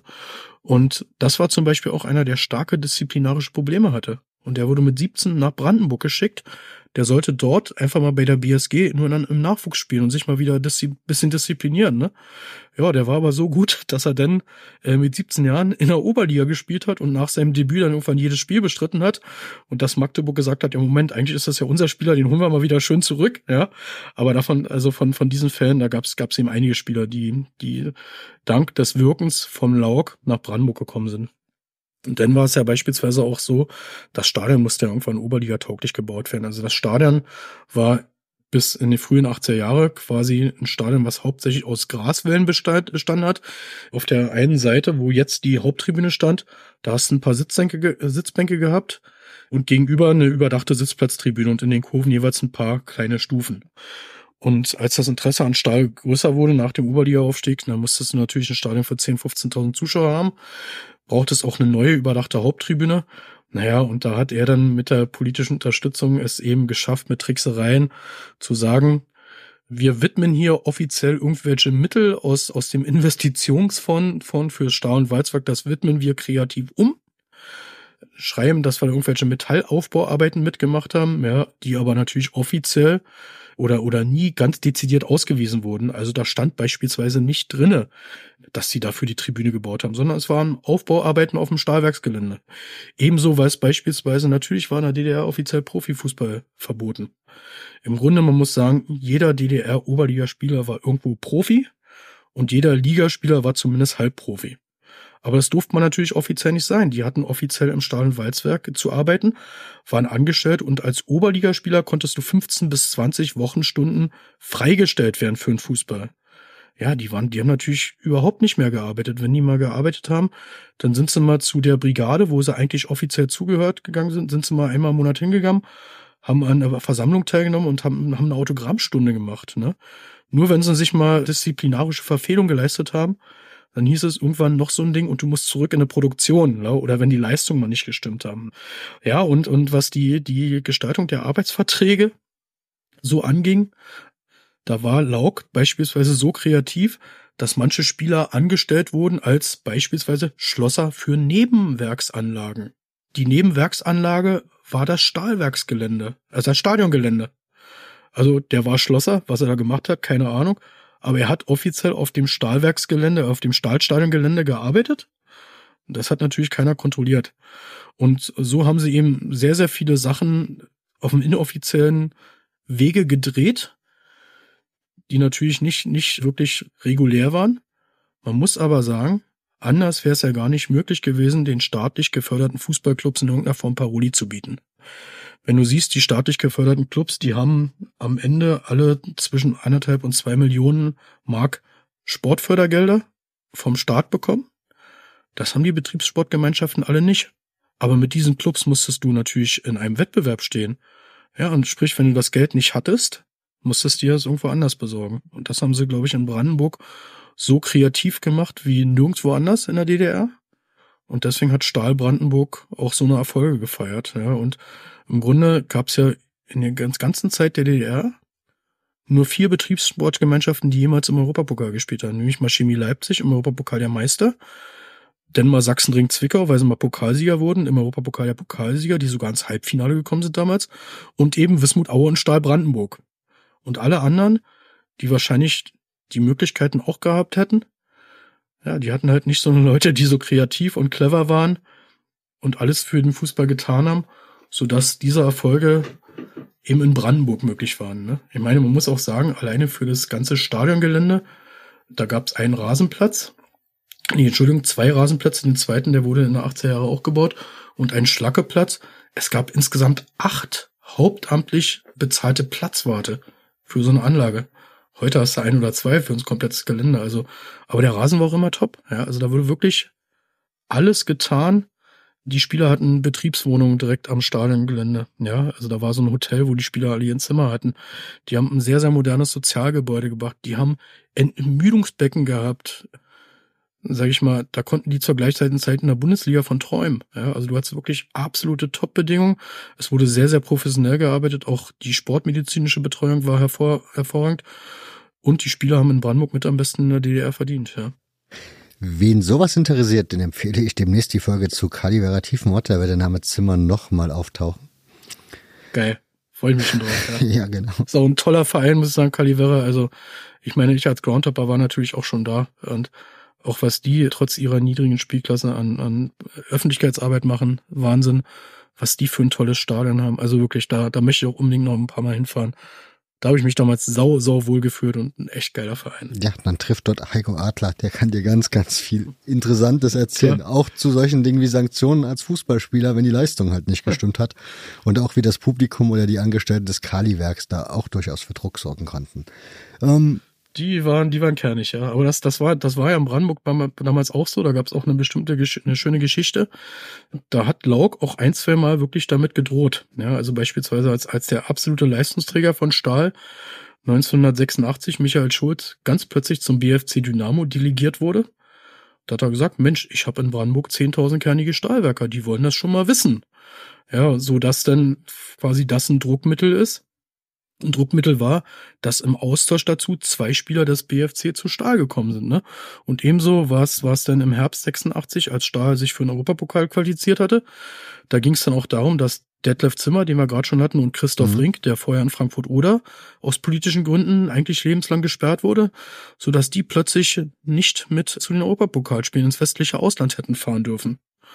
Ja, und dann haben letztendlich Lauk und der damalige Geschäftsführer Siegfried Ziem, die waren dann beim Zimmermann, also bei dem Generalsekretär der, des DF, des Fußballverbandes der DDR im Büro. Und die haben dann einfach gesagt, pass auf, wenn wir die Pässe nicht kriegen, dann fliegen wir gar nicht. Also entweder alle oder keiner. Und dann sagen wir aber, dann erklären wir aber 10.000 Stahlwerkern in Brandenburg mal, warum das nicht so war. Und dann hast du aber einen Volksaufstand dort. Naja, und damit konntest du drohen. Und das wurde in Brandenburg durchaus auch ein, zwei Mal gegenüber hohen staatlichen Organen als Druckmittel eingesetzt und ja, wie man jeweils an, an dem Auskommen der Geschichte äh, erkennt, auch sehr, sehr erfolgreich. Weil du eben gesagt hast, dass man die Geschichten dass man nicht so ganz genau weiß, welche, wie Lauk das alles so gemacht hat. Da erzählt man sich doch bestimmt Geschichten und ich kann mir nicht vorstellen, dass das auch nach der Wende noch alles so unterm Teppich geblieben ist. Da wurde doch bestimmt das eine oder andere erzählt. Ja, also ich meine, Lauk hat ja selbst einiges erzählt. Der hat, der hat auch ein Buch darüber geschrieben. Also ich glaube, Edel sei der Mensch. Also das Untertitel ist aus Erinnerungen eines Stahlwerksdirektors. Also da hat er schon auch sehr, sehr viel geschrieben. Also unter anderem die Story, die ich gerade erzählt habe mit dem Wechsel von Michael Schulz. Das mit den Stahlwerkern, das hat er wirklich wortwörtlich so geschrieben. Ja, und einige Sachen, beispielsweise wie, wie kreativ umgegangen wurde, wurde, ne? Mit dem Geld, was umgewidmet wurde, habe ich ja gerade auch schon erzählt. Ne? Was da noch tatsächlich noch alles passiert ist, kann ich gar nicht so sagen. Ich weiß natürlich auch, dass, dass die Spieler, wie gesagt, Gelder verdient haben, die eigentlich für andere betriebsinterne Zwecke gedacht werden. Ich weiß, dass beispielsweise Spieler über die Stahlkontakte, ich weiß nicht, über Laux-Kontakte oder wie auch immer, ja quasi bevorzugt wurden bei der Beschaffung eines Autos. Ja, da hast du in der DDR 10, 12 Jahre drauf warten müssen. Hm. Oder natürlich, dass auch ja für Spieler Häuser gebaut wurden oder, oder Wohnungen gebaut wurden und dass da wirklich ein paar Stahlwerker abgeordnet wurden, dass die ihre Arbeitszeit damit verbracht haben, jetzt für Spieler XY ein Haus oder ihm beim Hausbau zu helfen und nicht nur die Arbeitskraft äh, sozusagen zur Verfügung gestellt wurde, sondern natürlich auch die Baumaterialien. Weil wir hatten in der DDR in vielerlei Hinsicht eine Mangelwirtschaft und gerade was Baumaterialien anging, ne, ja, da, da war an manche Sachen schwer ranzukommen. Und, und sprich, wenn die Sachen im und Walzwerk Brandenburg vorhanden waren, ja, dann wurde dem Spieler XY, den man unbedingt haben wollte, ein Häuschen gebaut. Und so ist der natürlich nach Brandenburg gekommen. Ne? Also da sind, da sind mit Sicherheit noch viele, viele Sachen, sage ich mal, im Hintergrund gelaufen, die natürlich, man muss mal auch sagen, nicht nur in Brandenburg so gelaufen sind, ja. Also auch in Eisenhüttenstadt beispielsweise, da gab es ja Anfang der 70er Jahre einen Skandal, äh, dass Stahl Eisenhüttenstadt und ich meine Aktivist Schwarze Pumpe zwangsversetzt wurden aus der DDR-Liga in die Bezirksliga, also zwangsabgestiegen sind, weil eben Geld ja quasi Betriebsfan verwendet wurde und weil die Spieler bezahlt wurden. Und weil Konkurrenzen, also Trainer von anderen Vereinen, äh, quasi ums Werksgelände rumgeschlichen sind und ausspioniert hatten und dass, dass die Spieler die Mannschaft trainiert hat, während Zeiten, wo die Spieler offiziell alle im Werk waren. Also was ist vielerorts passiert. Und, und nochmal, wie gesagt, die BSGs, also die Betriebssportgemeinschaften, die sich mit den Clubs in irgendeinem Wettbewerb äh, befanden, die mussten es ja so machen, weil die Clubs hatten durch die staatliche Förderung so krasse Vorteile, dass, dass du es ja gar nicht anders machen konntest. Du hast natürlich das offizielle DDR-Sportsystem damit ausgehöhlt.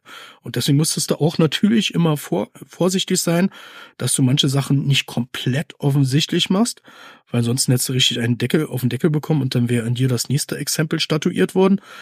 Aber du musstest schon sehr, sehr, kreativ, sehr, sehr kreativ sein, um deine Mannschaft in der Liga oder in der Oberliga zu halten. Und wie gesagt, alle Spieler, die irgendwo mindestens in der DDR-Liga gespielt haben, die haben auch irgendwo Geld verdient. Und das Geld haben sie alle nicht offiziell verdient. Also da gab es in jedem Betrieb irgendwelche Zwecke, irg irgendwelche kreativen Ideen, was da umgewidmet wurde. Dass das Geld, was für eine Brigade gedacht war, wahrscheinlich für ein, zwei Spieler genommen wurde und so weiter und so fort. Und man muss, man muss ja sagen, es hat ja trotzdem nicht, nicht gereicht, wenn du dir mal die Tabellen anguckst. Es wurde ja bis auf Chemie Leipzig einmal 1964, wurde ja nie eine andere Betriebssportgemeinschaft DDR-Meister. Ja, und Zwickau einmal eine 17 Jahre auch nie eine andere Mannschaft, Pokalsieger. Und das ging ja so weit, wenn du dir die letzten, die letzte Oberliga-Saison der DDR, also wo es dieses System offiziell gar nicht mehr gab, an, wenn du dir da die Tabelle anguckst, ne? Es gab zehn Fußballclubs und sieben davon standen auf den ersten sieben Plätzen. Dann gab es Stahl Brandenburg als BSG dann sind noch ein paar andere gekommen. Also man muss sich vorstellen, dieses System der, der staatlichen systematischen Bevorteilung der Fußballclubs, das hat ja nicht nur in den ersten, ja, in die ersten Mannschaften reingereicht, sondern es war ja so weit, dass diese Clubs alle eine eigene Sportschule hatten, dass sie in der Nachwuchsförderung wesentlich besser aufgestellt sind. Und wenn du dir jetzt im Jahre 2024 mal anguckst, welche Clubs aus der ehemaligen DDR denn schon mal im Profibereich gespielt haben, dann wirst du sehen, das waren fast alles ehemalige Fußballclubs schon zu DDR-Zeiten. Und was ehemalige Betriebssportgemeinschaften waren, die, die es nach der Wende überhaupt mal in den Profifußball geschafft haben. Wie gesagt, da war Stahl Brandenburg dabei, Aue, Zwickau und Cottbus. Ja, und weitere fallen mir überhaupt nicht ein. Ja, also das System hat noch über Jahrzehnte nachgewirkt. Und wenn, wenn du nicht kreativ warst, und wenn du nicht Schweinereien gemacht hast, auf gut Deutsch gesagt, wärst du als Betriebssportgemeinschaft untergegangen im Sportsystem der DDR. Also war das quasi notgedrungen die einzige Möglichkeit. Mhm. Du hast, oder wir haben ganz am Anfang davon erzählt, dass du 1984 zur BSG Stahl Brandenburg gekommen bist. Ja. Das ist, damals waren sie frisch DDR Oberliga. Das hast du eben, also hast du vor uns auch mal erwähnt, vor zwei Stunden oder fast zwei ja. Stunden. Wie hat sich der Verein, also wie hast du den Verein dann so, also wie hast du das erlebt, diese Entwicklung des Clubs? Ich meine, der hat ja sportlich dann, das hast du jetzt schon hin und wieder mal wieder fallen lassen, noch ganz andere Zeiten erlebt. Wie war das dann so? Für, also wie hast du das so wahrgenommen als Kind und dann auch, wie das so in die Stadtgesellschaft oder in die Stadt, in das Walzwerk oder Stahlwerk dann entsprechend reingestrahlt hm. hat? Hm. Na, ich sag mal so, ab dem Moment, wo Stahl in der, in der Oberliga gespielt hat, in der DDR-Oberliga, gab es in der Stadt quasi fast kein anderes Thema. Also ich würde sagen, Stahl Brandenburg, der Fußball, war in der Stadt Brandenburg über Jahre das alles dominierende Thema. Das hast du im Alltag der Menschen gesehen. Wie gesagt, die Stadt Brandenburg hatte ja damals knapp unter 100.000 Einwohner. 10.000 davon waren alle zwei Wochen im Stadion. Aber natürlich haben sehr, sehr viele Leute auch darüber hinaus mit Stahl äh, sympathisiert. Nicht nur Stahlwerker, sondern auch viele Leute in der Stadt. Man hat's echt gemerkt, man, man ist montags, man war in der Innenstadt und du hast echt den Eindruck gehabt, dass die Leute mehr gelächelt haben, wenn Stahl gewonnen hatte oder ein gutes, gutes Ergebnis erzielt hat, als wenn sie jetzt am Wochenende irgendwie verloren haben. Also es war eine ganz, ganz andere Stimmung. Ne? In Stahlwerk selbst, die Eindrücke habe ich natürlich nicht aus erster Hand, weil ich, wie gesagt, zum einen nie gearbeitet habe und damals auch zu jung war. Da war es natürlich so, dass die Stahlwerker besonders stolz waren auf ihre BSG Stahl. Also äh, weil die Fußballer von Stahl, die wurden quasi als sportliche Botschafter des Stahlwerks oder als Aushängeschilder des Stahlwerks begriffen. Und es gab auch im Stadion Bereiche, beispielsweise die Gegentribüne, also die, die etwas flachere Tribüne, die auf der Westseite des Stadions steht, da haben fast nur Stahlwerker gesessen. Also da hatten wirklich manche Brigaden ihren eigenen Block, die dann auch bestimmte Transparente aufgehangen haben. Mensch, Brigade XY siegt hier oder sitzt hier oder, oder die und die, das, das und das Kollegium grüßt den und den Spieler. Also das, das war wirklich, also man, man muss sagen, das war eins. Es wusste, also Stahlwerk und, und BSG Stahl, also das wurde quasi als eine Familie wahrgenommen. Man wusste natürlich auch, dass die Spieler sehr, sehr gut bezahlt werden. Man wusste natürlich auch, dass die ganz andere Vorteile auch hatten. Aber das wurde immer akzeptiert, solange die Leistung gestimmt hat. Das wurde auch schon früher akzeptiert. Also in den 60er Jahren, als Stahl noch in der Bezirksliga war, hat das ja schon angefangen, dass dafür gesorgt wurde, dass die Spieler beispielsweise aus dem Dreischichtsystem rausgenommen wurden. Also dass die erst ein Einschichtsystem bekommen haben und dann auch irgendwann körperlich weniger anstrengende Berufe. Ja, du musst dir vorstellen, die Mannschaft hat damals im gesamten Bezirk Potsdam gespielt, also da konntest du schon auch mal Strecken von 150 Kilometern absolvieren. Und dann, dann hat da ein Stahlwerker mitgespielt, der ist zwei Stunden vor der Abfahrt des Mannschaftsbus aus der Nachtschicht gekommen und hat aber einen absoluten Knochenjob gehabt. Ja, während sein Gegner vielleicht Postbote war oder bei irgendeiner Zeitung war, Freitag um eins Feierabend gemacht hat, schön ausgeruht war, ja, das war natürlich ein riesiger Wettbewerbsnachteil. Und ab dem Moment, wo, wo die Fußballer natürlich in gewisser Hinsicht bevorzugt wurden, wurde das immer im Stahlwerk so lange akzeptiert, bis die Leistung gestimmt hat. Und solange das Stahl- und Walzwerk Brandenburg existiert hat, bis 1993, haben die Leistungen eigentlich immer gestimmt. Also das war, das war ein Aushängeschild und die Stahlwerker, die konnten stolz sein. Und das Stahl- und Walzwerk Brandenburg, das war natürlich schon in der DDR weit bekannt, weil es einer der größten Betriebe war der DDR. Ja, also ich glaube, der zweitgrößte Industriebetrieb der DDR. Aber durch die Fußballer hat natürlich Stahl Brandenburg noch eine ganz, ganz andere Bekanntheit bekommen. Und äh, wenn du irgendwo im Erzgebirge im Urlaub warst, Mensch, wo kommst du denn her? Brandenburg? Ja, da wurdest du nicht angesprochen, wer die Stadt so einen schönen Roland hat oder schön am Wasser und am Wälder liegt, sondern ach Mensch, Stahlfeuer und so war dann gleich das Erste. Ja, und das habe ich auch als Kind erlebt. Also wenn, wenn ich mit meinen Eltern irgendwo in Urlaub gefahren bin, mit anderen Kindern, wo kommst du denn her? Aus Brandenburg. Ah ja, Stahl. Sofort. Jeder kannte Stahl Brandenburg. Und das war das, was die Stadt stolz gemacht hat wenn du jetzt nicht Anhänger von diesem rot-weißen Verein warst und was natürlich auch besonders die Stahlwerker insbesondere stolz gemacht hat. Ne? Das ist dann natürlich irgendwann nach der politischen Wende verloren gegangen, weil das Stahl- und Walzwerk natürlich nicht mehr wettbewerbsfähig war, relativ schnell abgewickelt wurde. Die Stahlindustrie war ja in Deutschland damals generell in einer großen Krise, auch im Saarland war es so, oder beispielsweise Duisburg-Rheinhausen, an sowas erinnere ich mich noch, als es dort diese, diese riesengroßen Streiks gab und, und Demos. Das war ja alles auch die ganze Zeit. Und die, diese Betriebe wurden schon abgewickelt. Und die waren aber natürlich technisch sogar noch 20 Jahre voraus dem im Osten. Und das sind natürlich die kleinen Betriebe aus dem Osten, die natürlich im Vergleich zu dem, was im Ruhrgebiet oder im Saarland war, noch wirklich klein war, obwohl sie teilweise 10.000 Mitarbeiter hatten, ne, dass die es dann natürlich nicht geschafft haben, ja, war natürlich dann irgendwo eine logische Konsequenz. Ja, und hat natürlich dann, wenn du ein Betriebssportverein warst, auch dafür gesorgt, dass du natürlich von dem Hauptförderer, von dem jahrzehntelangen Hauptförderer irgendwann gar kein Geld mehr bekommen hast.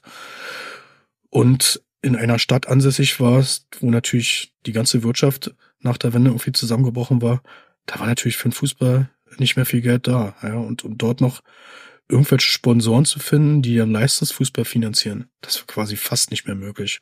Das ist auch einer der Gründe, warum der DDR-Fußball kurz nach der Wende so, bis auf wenige Beispiele, so schallend krachen gegangen ist. Mhm. Roy Preger ist so ein Name, ne? Aus dieser, aus dieser Wendezeit, der dann erst, also noch in Brandenburg Fußball gespielt hat und dann ja, genau. anderswo eine große Karriere hingelegt hat. Ja, mit Roy habe ich vor vier Wochen erst ein Bier getrunken. wir hatten, wir hatten in Brandenburg jetzt zwei Hallenturniere. Also es gab früher zu DDR-Zeiten immer schöne Hallenturniere, internationale Hallenturniere bis 1990. Und jetzt gab es tatsächlich jetzt im Januar 2024 erstmals wieder ein Hallenturnier. Erstmals seit 1990 wieder auch in, an, an Ort und Stelle in der alten Stahlhalle. Und da gab es eben für alle Altersklassen ein Turnier und unter anderem auch für Traditionsmannschaften. Und mhm. da wurden viele, viele alte Spieler wirklich auch angeholt. Also Steffen Freund war beispielsweise da, Timo Lange. Ja, Steffen Freund, glaube ich, muss man keinem keinen vorstellen als ehemaliger mhm. Dortmunder und Europa, Europameister, Champions League-Sieger. Timo Lange bei Hansa Rostock lange aktiv, ja. Und Steffen Freund, äh, Steffen Jeroy Prieger, würde ich sagen, Hamburger SV, Fortuna Köln, VfL Wolfsburg. Ne? Sehr, sehr sympathischer Mensch. Und ja, das ist natürlich einer, der hat sogar in der zweiten Bundesliga noch für Stahl gespielt, in der einen Zweitligasaison. Freund beispielsweise ist ja nach der letzten DDR-Oberligasaison direkt zu Schalke 04 gegangen. Aber Roy Preger hat in der zweiten Bundesliga noch für Stahl gespielt. War auch der einzige Spieler, der alle Saisonspiele bestritten hat und ist dann leider nach Köln gegangen zu Fortuna. Genau, lass uns die Europapokalspiele mal noch behandeln, weil über die hast du ja auch schon ja. ein paar Mal jetzt gesprochen. Ist ja das Highlight mhm. des Vereins, wenn man so möchte. Definitiv. Wie, ja. also die waren ja, ja, wie hast du sie wahrgenommen? Also wir hatten ja hier Thorsten Grenzer schon mal zu Gast. Wer die Folge hören will, gerne nochmal in den Shownotes nachgucken. Ich werde sie da reinsetzen. Und auch zu diesem übrigens von dir eben erwähnten Skandal, was in Eisenhüttenstadt und bei Schwarze Pumpe los war. Dazu gibt es eine Folge zur Schwarze Pumpe, wo genau darüber auch nochmal gesprochen wird. Auch das in den Shownotes. Jetzt zurück zu den Eurovoka-Spielen. Ja, ich persönlich als Kind habe leider nur eins im Stadion gelebt, nämlich das Heimspiel gegen Coleraine. Also Stahl hat zwei Runden im Europapokal gespielt. In der ersten Runde gegen Coleraine aus Nordirland in Coleraine 1-1 gespielt, in Brandenburg 1-0 gewonnen und ist dann am knapp am späteren Titelträger IFK Göteborg gescheitert. In Göteborg 0-2 verloren und in Brandenburg 1-1 gespielt. Ja, man muss sagen, erstmal Stahl hat sich ja schon in seiner zweiten Oberligasaison für den Europapokal qualifiziert, was so früh noch keinem anderen Verein in der DDR-Geschichte, noch keiner anderen BSG zumindest, gelungen ist. Und ja, das, man muss sagen, Stahl ist Fünfter geworden und die eigentliche Qualifikation für den Europapokal hat dann erst eine Woche nach der, nach dem Europapokal, äh, nach dem, nach Saisonende festgestanden. Nämlich, weil das Pokalfinale vom Ergebnis her entsprechend ausgefallen ist. Das war, das war natürlich was ganz, ganz, ganz Besonderes. Und dann hat man äh, natürlich schon lange, lange gefiebert. Mensch, wen kriegst du denn nun? Und du hast, du hast natürlich alles Mögliche gedacht. Also da waren ja beispielsweise auch gleichzeitig so Mannschaften wie der FC Barcelona, Feyenoord Rotterdam, Inter Mailand im Lostopf, ne? Und im Grunde haben sich viele Mannschaften ja einen Gegner aus der Bundesliga ge gewünscht. Wie gesagt, Gladbach oder Werder Bremen wäre möglich gewesen oder auch Bayer Oerding, die dann Magdeburg gezogen hat oder irgendeine andere große Mannschaft. Also mhm. du wolltest auf alle Fälle nicht gegen die gegen irgendwelche Russen spielen, weil die Russen haben alle gehasst damals. Und mit Russen waren alle Vereine aus der Sowjetunion gemeint, also auch irgendwelche aus der Ukraine, aus Belarus, also alles Sowjetunion, gegen die wolltest du nicht spielen. Ne? Wusstest zum einen, hättest du politisch keine Chance gehabt, das hätte man schon gedrechselt, dass der große Bruder Sowjetunion die kleine DDR-Mannschaft schlägt. Ja, und, und die waren auch sportlich damals echt stark. Ja, und manche haben so gesagt, Mensch, ich wünsche mir irgendeine Mannschaft aus Osteuropa, also Barnik Ostrava hätte du zum Beispiel damals kriegen können, ne? Oder ich glaube aus Polen, Legia Warschau, muss, muss ich nachgucken. Dann hättest du hinfahren können, das wäre relativ nah gewesen trotzdem ein attraktiver Gegner. Ich meine, mach, mach uns nichts vor. Coleraine, die wir letztendlich gezogen haben, das war ja nun wirklich keine große Nummer. Und du wusstest, egal wer da kommt, das Stadion wird ausverkauft. Bei jedem Spiel. Man hat ja nicht damit gerechnet, dass es überhaupt mehr als ein Heimspiel gibt. Ne? Ja, und dann ist es Coleraine geworden. Coleraine, eine kleine Mannschaft. Man kannte sie aus der DDR, in der DDR aber schon, weil Coleraine ein Jahr vorher nämlich direkt gegen Lok Leipzig gespielt hat. Mhm. Und daher war das einem noch ein Begriff. Und hat man sofort gesagt, jawohl, das, die kannst du sogar schlagen. Ne? Ja, dann haben sie in Coleraine 1-1 gespielt, haben sogar geführt. Ja, und dann das Rückspiel in Brandenburg, das, das, das, das ich dann tatsächlich auch live im Stadion erlebt habe. Man muss sagen, ich habe, wie gesagt, ich habe als Groundhopper über 3000 Spiele geguckt.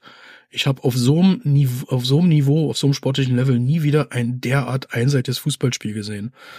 Also Stahl hat irgendwie 22 zu zwei Torschüsse gehabt.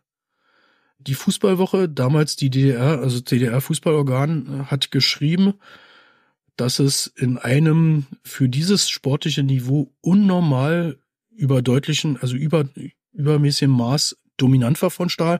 Stahl hat leider nur 1-0 gewonnen, weil sich bei der Chancenverwertung ein bisschen glatt angestellt hat und Coleraine insgesamt dann körperlich wirklich gut verteidigt hat. Aber es war eine ganz, ganz, ganz klare Machtdemonstration. Also von den Spielver Spielanteile her hättest du die 5-6-0 aus dem Stadion schießen müssen. Letztendlich war es natürlich komisch, dass du das Spiel so klar beherrscht hast und aber im Grunde dann fast darauf gewartet hast, dass Coleraine dann doch noch in der letzten Minute das 1-1 schießt und noch Verlängerung, eine Verlängerung kommt. Aber das, das war zu keinem Zeitpunkt dieses Spiels realistisch. Na, dann bist du in der ersten Runde weitergekommen.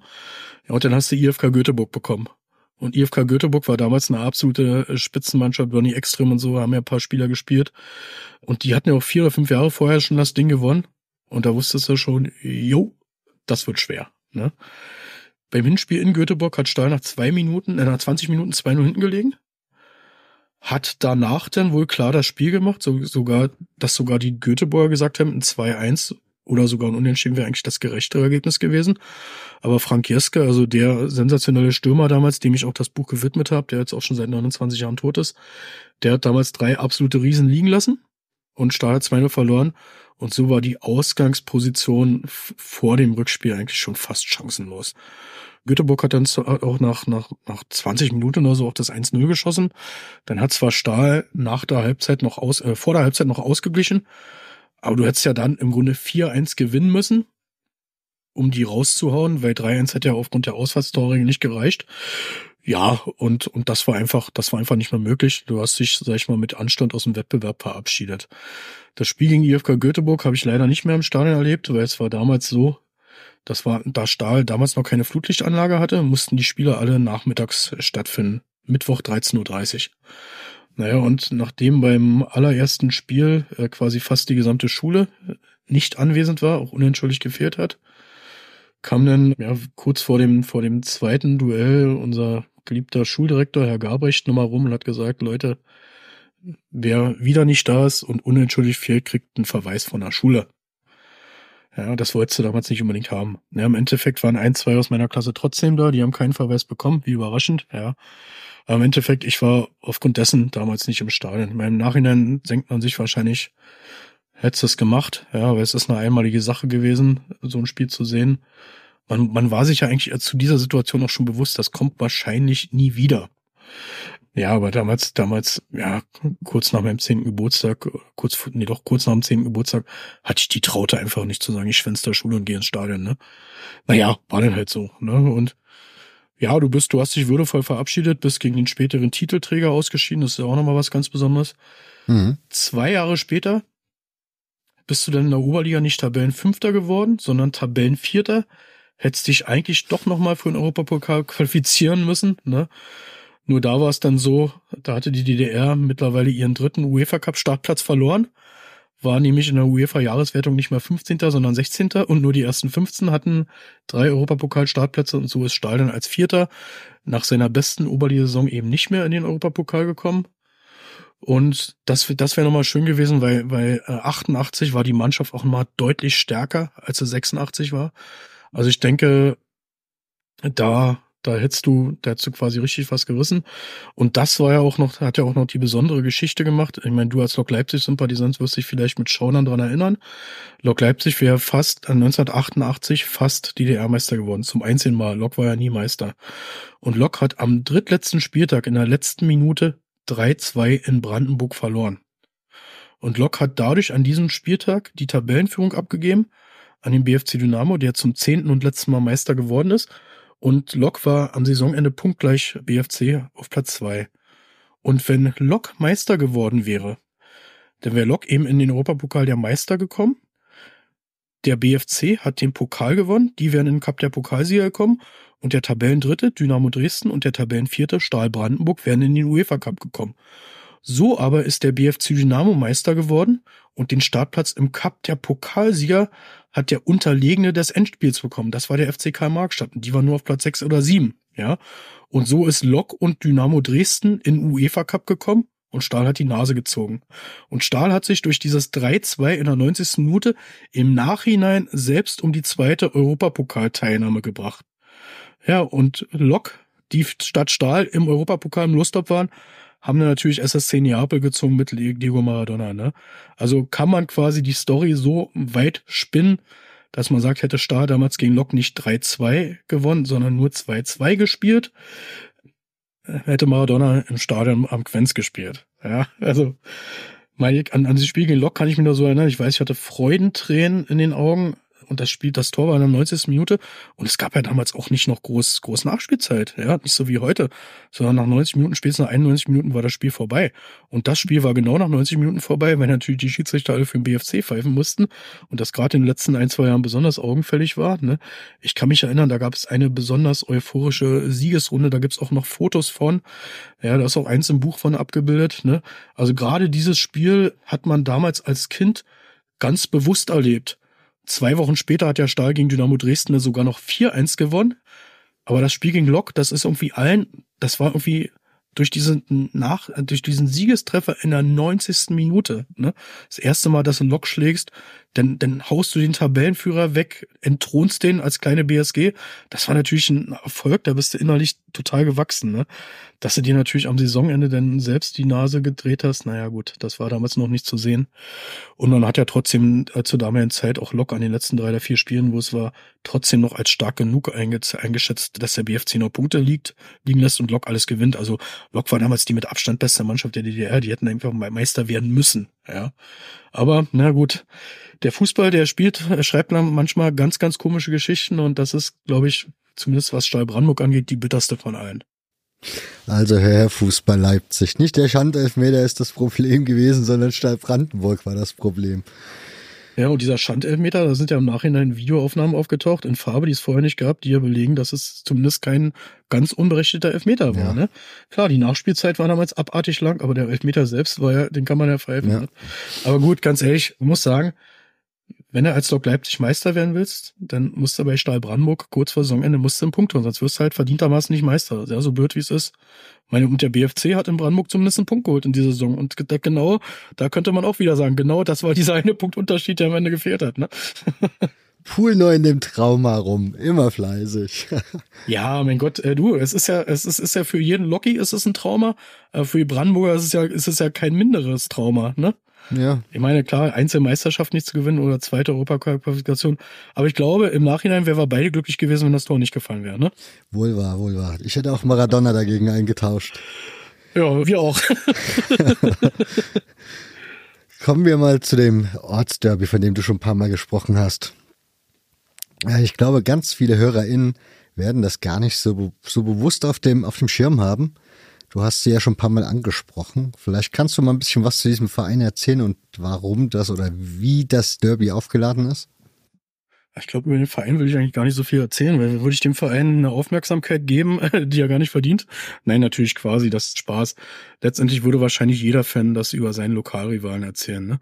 Man muss sagen, der Verein, den Namen habe ich jetzt vergessen von dem Verein, die sind schon, also die sind von der Tradition her, also die gibt's gibt's länger als Stahl, die gibt's seit 1905 Natürlich auch in unterschiedlichsten Zusammensetzungen. Also gab es mehrere, mehrere Umbenennungen und gab es auch mehrere Fusionen. Und letztendlich, man muss sagen, bis 1933 waren die drittklassig. Aufgrund einer Zwangsfusion durch die Nazis ist dann aus mehreren Brandenburger Vereinen ein großer Verein entstanden. Das ist eben dieser, der damals Brandenburger SC05 hieß und dann eben auch wenige Jahre später in der Gauliga gespielt hat. Ne? Ja, die waren, man muss sagen, bis in die 60er Jahre die klare sportliche Nummer eins in der Stadt Brandenburg. Also die haben in den Anfangsjahren der DDR öfter in der Liga gespielt oder in der sogenannten zweiten Liga, die es für mehrere Jahre in der dritt, quasi als dritthöchste DDR-Spielklasse gab. Und ab Mitte der 60er Jahre sind so die Machtverhältnisse in der Stadt Brandenburg gekippt. Stahl wurde stärker, Südwärts war auch noch auch, auch noch immer stark. Also es gab mehrere Jahre, da waren das wirklich an der Bezirksliga äh, Tabellenspitze diese beiden Mannschaften. Und das Pegel ist dann halt natürlich langfristig einfach zugunsten von Stahl ausgeschlagen. Und ja, während Stahl sich ab 1970 in der Liga etabliert hat und dann ab 1984 auch in der Oberliga gespielt hat, ist halt Süd aus der Liga immer mal wieder abgestiegen, hat nochmal drei jeweils dreimal für ein Jahr dort gespielt, hat aber jeweils nur sechs oder vier Punkte geholt, also sind jeweils krachend wieder abgestiegen. Und spätestens ab den 60er Jahren ist es auch ein Derby gewesen. Also mhm. die ersten direkten Aufeinandertreffen in Punktspielen, die gab es 1958 in der einen Saison, wo Stalin erstmals in dieser zweiten DDR-Liga gespielt hat. Das allererste Derby hat Stahl bei den anderen 6-1 verloren. Das ist bis heute der höchste Derby-Sieg oder die höchste Derby-Niederlage. Also es gab nie wieder ein Pflichtspiel-Derby mit einer Tordifferenz von fünf Toren. Und ja, ab Mitte der 60er Jahre ist das Derby eben dann natürlich auch zugunsten von Stahl gekippt. Und heute muss man sagen, gibt es quasi eine, eine exakt ausgeglichene Bilanz zwischen beiden Derbys. Also wirklich historisch gesehen alle Pflichtspiel-Derbys berücksichtigt. Ja, in den, in den letzten Jahren ist es so, dem Moment, wo Stahl denn wo die durch die Stahlwerksförderung, wo der Verein dann irgendwann auch nicht mehr Stahl hieß zwischenzeitlich, da ist Stahl dann mehrfach abgestiegen bis in der Verbandsliga, da hat man sich dann wieder getroffen. Da war dann der andere Verein sportlich plötzlich ab 1996 wieder die Nummer eins und man muss sagen, dieser unschöne Zustand hält bis heute an. 28 Jahre fast am Stück, bis auf ein Jahr, wo Stahl in der Verbandsliga mal ein oder zwei Plätze vor denen war. Aber wie gesagt, die Machtverhältnisse der ersten Mannschaft sind so, dass dieser andere Verein jetzt einige Jahre, Jahre lang erfolgreich in der Oberliga gespielt hat, jetzt vor zwei Jahren in die Verbandsliga abgestiegen ist und dort ja sich letztes Jahr mit Ach und Krach auch nur gehalten hat, jetzt zwar aktuell ein bisschen besser dasteht, aber was diese langfristige Entwicklung angeht, also auch was aus dem Nachwuchs hochkommt und so, sich das gerade alles wieder zugunsten von Stahl zu drehen scheint. Ja. Es gab letztes Jahr, also vor mittlerweile vorletztes Jahr, im September 2022, gab es erstmals seit seit elf Jahren wieder ein Derby. Nee, seit zwölf Jahren sogar. Im Pokal. Und das hat Stahl als unterklassiger Verein, als Landesligist gegen den Verbandsligisten Süd damals, also Stahl hat 2 zu 0 gewonnen. Und das Spiel war quasi eine Machtdemonstration, wie gut die Mannschaft von Stahl ist. Und hätte Stahl jetzt nicht am vorletzten Spieltag der letzten Saison schon den Wiederaufstieg vermasselt, hätte es jetzt auch schon wieder ein Derby gegeben. Ja, ein Punktspiel-Derby. Also wir hoffen, dass es ab nächster Saison wieder gibt. Bei dem Derby waren, waren, ich glaube, ich glaube ich, inoffiziell knapp 2200 Zuschauer. Du weißt ja, den Zahlen beim Pokal kann man nicht immer ganz genau trauen. Sag ich mal, weil es da auch eine Einnahmenteilung gibt. Also ich möchte da jetzt nicht irgendwas unterstellen oder so. Ich weiß auch tatsächlich nichts oder so. Aber meine Schätzung, die ich hatte, waren, dass irgendwann zwischen 3,5 und 3,7 Zuschauer da waren im Stadion. Also das Stadion war so voll wie seit 1994 nicht mehr beim Fußball. Davon waren nur etwa 10% Gästefans. Und es, es war wirklich der Stahl-Fanblock, der alte Fanblock war wirklich wieder proppevoll. Die Tribüne war proppevoll, also die ganze Seite war wirklich voll. Es war ein Genuss. Also ich muss an die Fotos gucke ich mir immer wieder gerne an. Also sowas hat Brandenburg lange, lange, lange nicht erlebt, die Stadt. Ne? Dann, wie gesagt, als Unterklasseverein kegelst du die auch noch 2-0 aus dem Wettbewerb. Ne? Und ja, ich muss sagen, ich war ja lange nicht wirklich viel bei Stahl aktiv drinne, aber genau im Jahr 2022 hat sich ja Stahl von FC Stahl Brandenburg, wie sie jahrelang hießen, wieder in BSG Stahl Brandenburg umbenannt. Und das hat mich wieder ein bisschen angefixt, muss ich sagen. Ja, und auch dieses Derby-Erlebnis, das, das war also das war natürlich einfach fantastisch. Also du hast wirklich an diesem Tag gesehen, wo das Brandenburger Fußballherz schlägt. Sportlich hast du es klar gewonnen, bist dann natürlich in der nächsten Runde gegen Oberligisten ausgeschieden. Aber das, das war so ein Ding, das ist jetzt fast anderthalb Jahre her. Aber da zehrst du quasi immer noch ein bisschen von. Und gerade als du letzte Saison kurz vor Schluss diesen Wiederaufstieg verpatzt hast, wegen Doofheit, sag ich mal, ne, da kannst du sagen, ja, klar, hast es verpasst, das war das große Ziel, aber trotzdem bist du Derby-Sieger. Und bist natürlich bis zum nächsten Derby auch amtierender Derby-Sieger. Und ja, letzt, letztendlich ist es wahrscheinlich keins der ganz, ganz großen Derbys Deutschlands. Da hat man ganz andere. Und auch im Amateurbereich, also ich sag mal, was, was so den Hass angeht, so Beispiel oder, oder, oder die krassen Ausmaße beispielsweise eines Leipziger Derbys, nicht vielleicht wie es jetzt ist, sondern wie es noch vor zehn Jahren war, da kann es wahrscheinlich nicht mithalten. Oder ich war beispielsweise 2004, meine ich, war das auch bei diesem 8 zu 0 von Union gegen BFC Dynamo im Stadion. Ne? Damit kann es natürlich ganz nicht mithalten. Aber so von der Emotionalität, gerade auch die Bedeutung für die Stadt Brandenburg und auch für die beide Vereine, also auch von den Rot-Weißen, für die ist es ebenso ein ganz, ganz großes emotionales Spiel. Da ist das schon ein Ding. Also als diese Auslosung kam, hast du dich ey, wochenlang nur noch auf dieses Spiel gefreut. Warst wirklich heiß, ne? Hast Schaum vor Mund gehabt, wenn du nur an die anderen gedacht hast. Also das ist schon ein geiles Ding. Und Stahl hat auch mittlerweile wieder eine recht aktive Fanszene. Also da hat's, glaube ich, da ist, glaube ich, keine Minute vergangen, wo nicht irgendwelche Pyros gezündet wurden. Es gab eine fette Überrollfahne, eine, eine kleine Schenkfahnen-Choreo. Also das war wirklich, da waren viele, viele Groundhopper auch zu Gast und da hat wirklich jeder gesagt, Mensch, das war oldschool. Das war natürlich alter DDR-Fußball. Du hast natürlich auch bei Stadien einschlägiges Publikum dabei gehabt.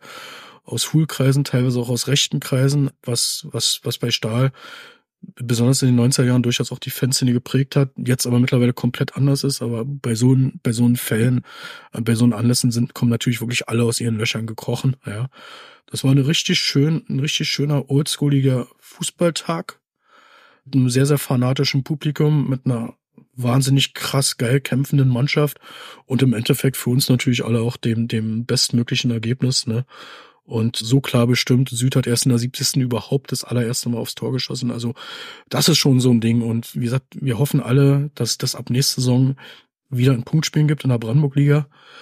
Und ja, sollte es so weit kommen, kann man wirklich jedem Fußballtouristen dieses Derby ans Herz legen. Ja, das, das ist wirklich, das ist eine ganz, ganz feine Sache. Und da sind auch wirklich Leute aus dem Ruhrpott für extra ange, angereist und die haben alle, die sind alle mit, mit einem Grinsen über beide Backen nach Hause gefahren an dem Tag. Ja, also Brandenburger Derby ist vielleicht für viele, die sich nur im großen Fußball verorten, ein Geheimtipp. Irgendwas, was manche nicht auf dem Schirm haben, aber wenn man das mal erlebt hat, kann man wirklich sagen, jawohl, das ist ein gutes Ding. Du hast vor uns, und das, der Buchtitel sagt ja auch, es ist ja dieser legendäre Ruf Stahlfeuer. Wo kommt der her? Oder wie ist der entstanden? Witzigerweise ist der mal entstanden. Also Feuer war früher in Berlin-Brandenburg in der Region ein sehr, sehr ähm, verbreiteter Fan Fanruf. Und der Fan, also dieses Feuer gab es erst bei dem Lokalrivalen, also bei Süd, Motor Süd hießen die früher, gab es das zuerst, also Südfeuer hieß das zuerst. Und irgendwann bei irgendeinem Derby in der 60er Jahre wurde das einfach mal als Erwiderung gerufen, um die zu, so ein bisschen zu provozieren und hat sich dann total durchgesetzt. Also daher kommt das Feuer, um die Mannschaft anzufeuern. Und dann muss man aber sagen, aus meiner Sicht und nicht nur aus meiner Sicht passt der Schlachtruf aber auch zu Stahl viel, viel besser. Denn man muss sagen, sinnbildlich gesprochen ist es so, dass an dem Stahlwerk, also aus Stahl ja auch Feuer gemacht wurde, ja. Und da spiele ich auch ein bisschen mit dem Buchtitel, wie aus Stahl Feuer wurde, ja. Und man muss sich vorstellen, gerade in den, in den Herbst- und Winter- und Frühlingsmonaten, wo es ein bisschen früher dunkel wurde, war es so, wenn in den Abendstunden im Stahlwerk der Stahl abgestochen wurde, dann hat der ganze Stadtbezirk Quenz hat so gelb-rötlich geleuchtet. Also dieses Stahlfeuer, wie es in dem Moment hieß. Das hat durch diesen Stahlabstich und diese Färbung des Himmels und des ganzen Stadtbezirks dann auch quasi auch noch eine symbolische, greifbare Bedeutung bekommen. So dass man sagte, wenn der Schlachtruf nicht von woanders gekommen wäre, wäre es, glaube ich, eine sehr, sehr schöne Theorie gewesen, dass er direkt da kommt.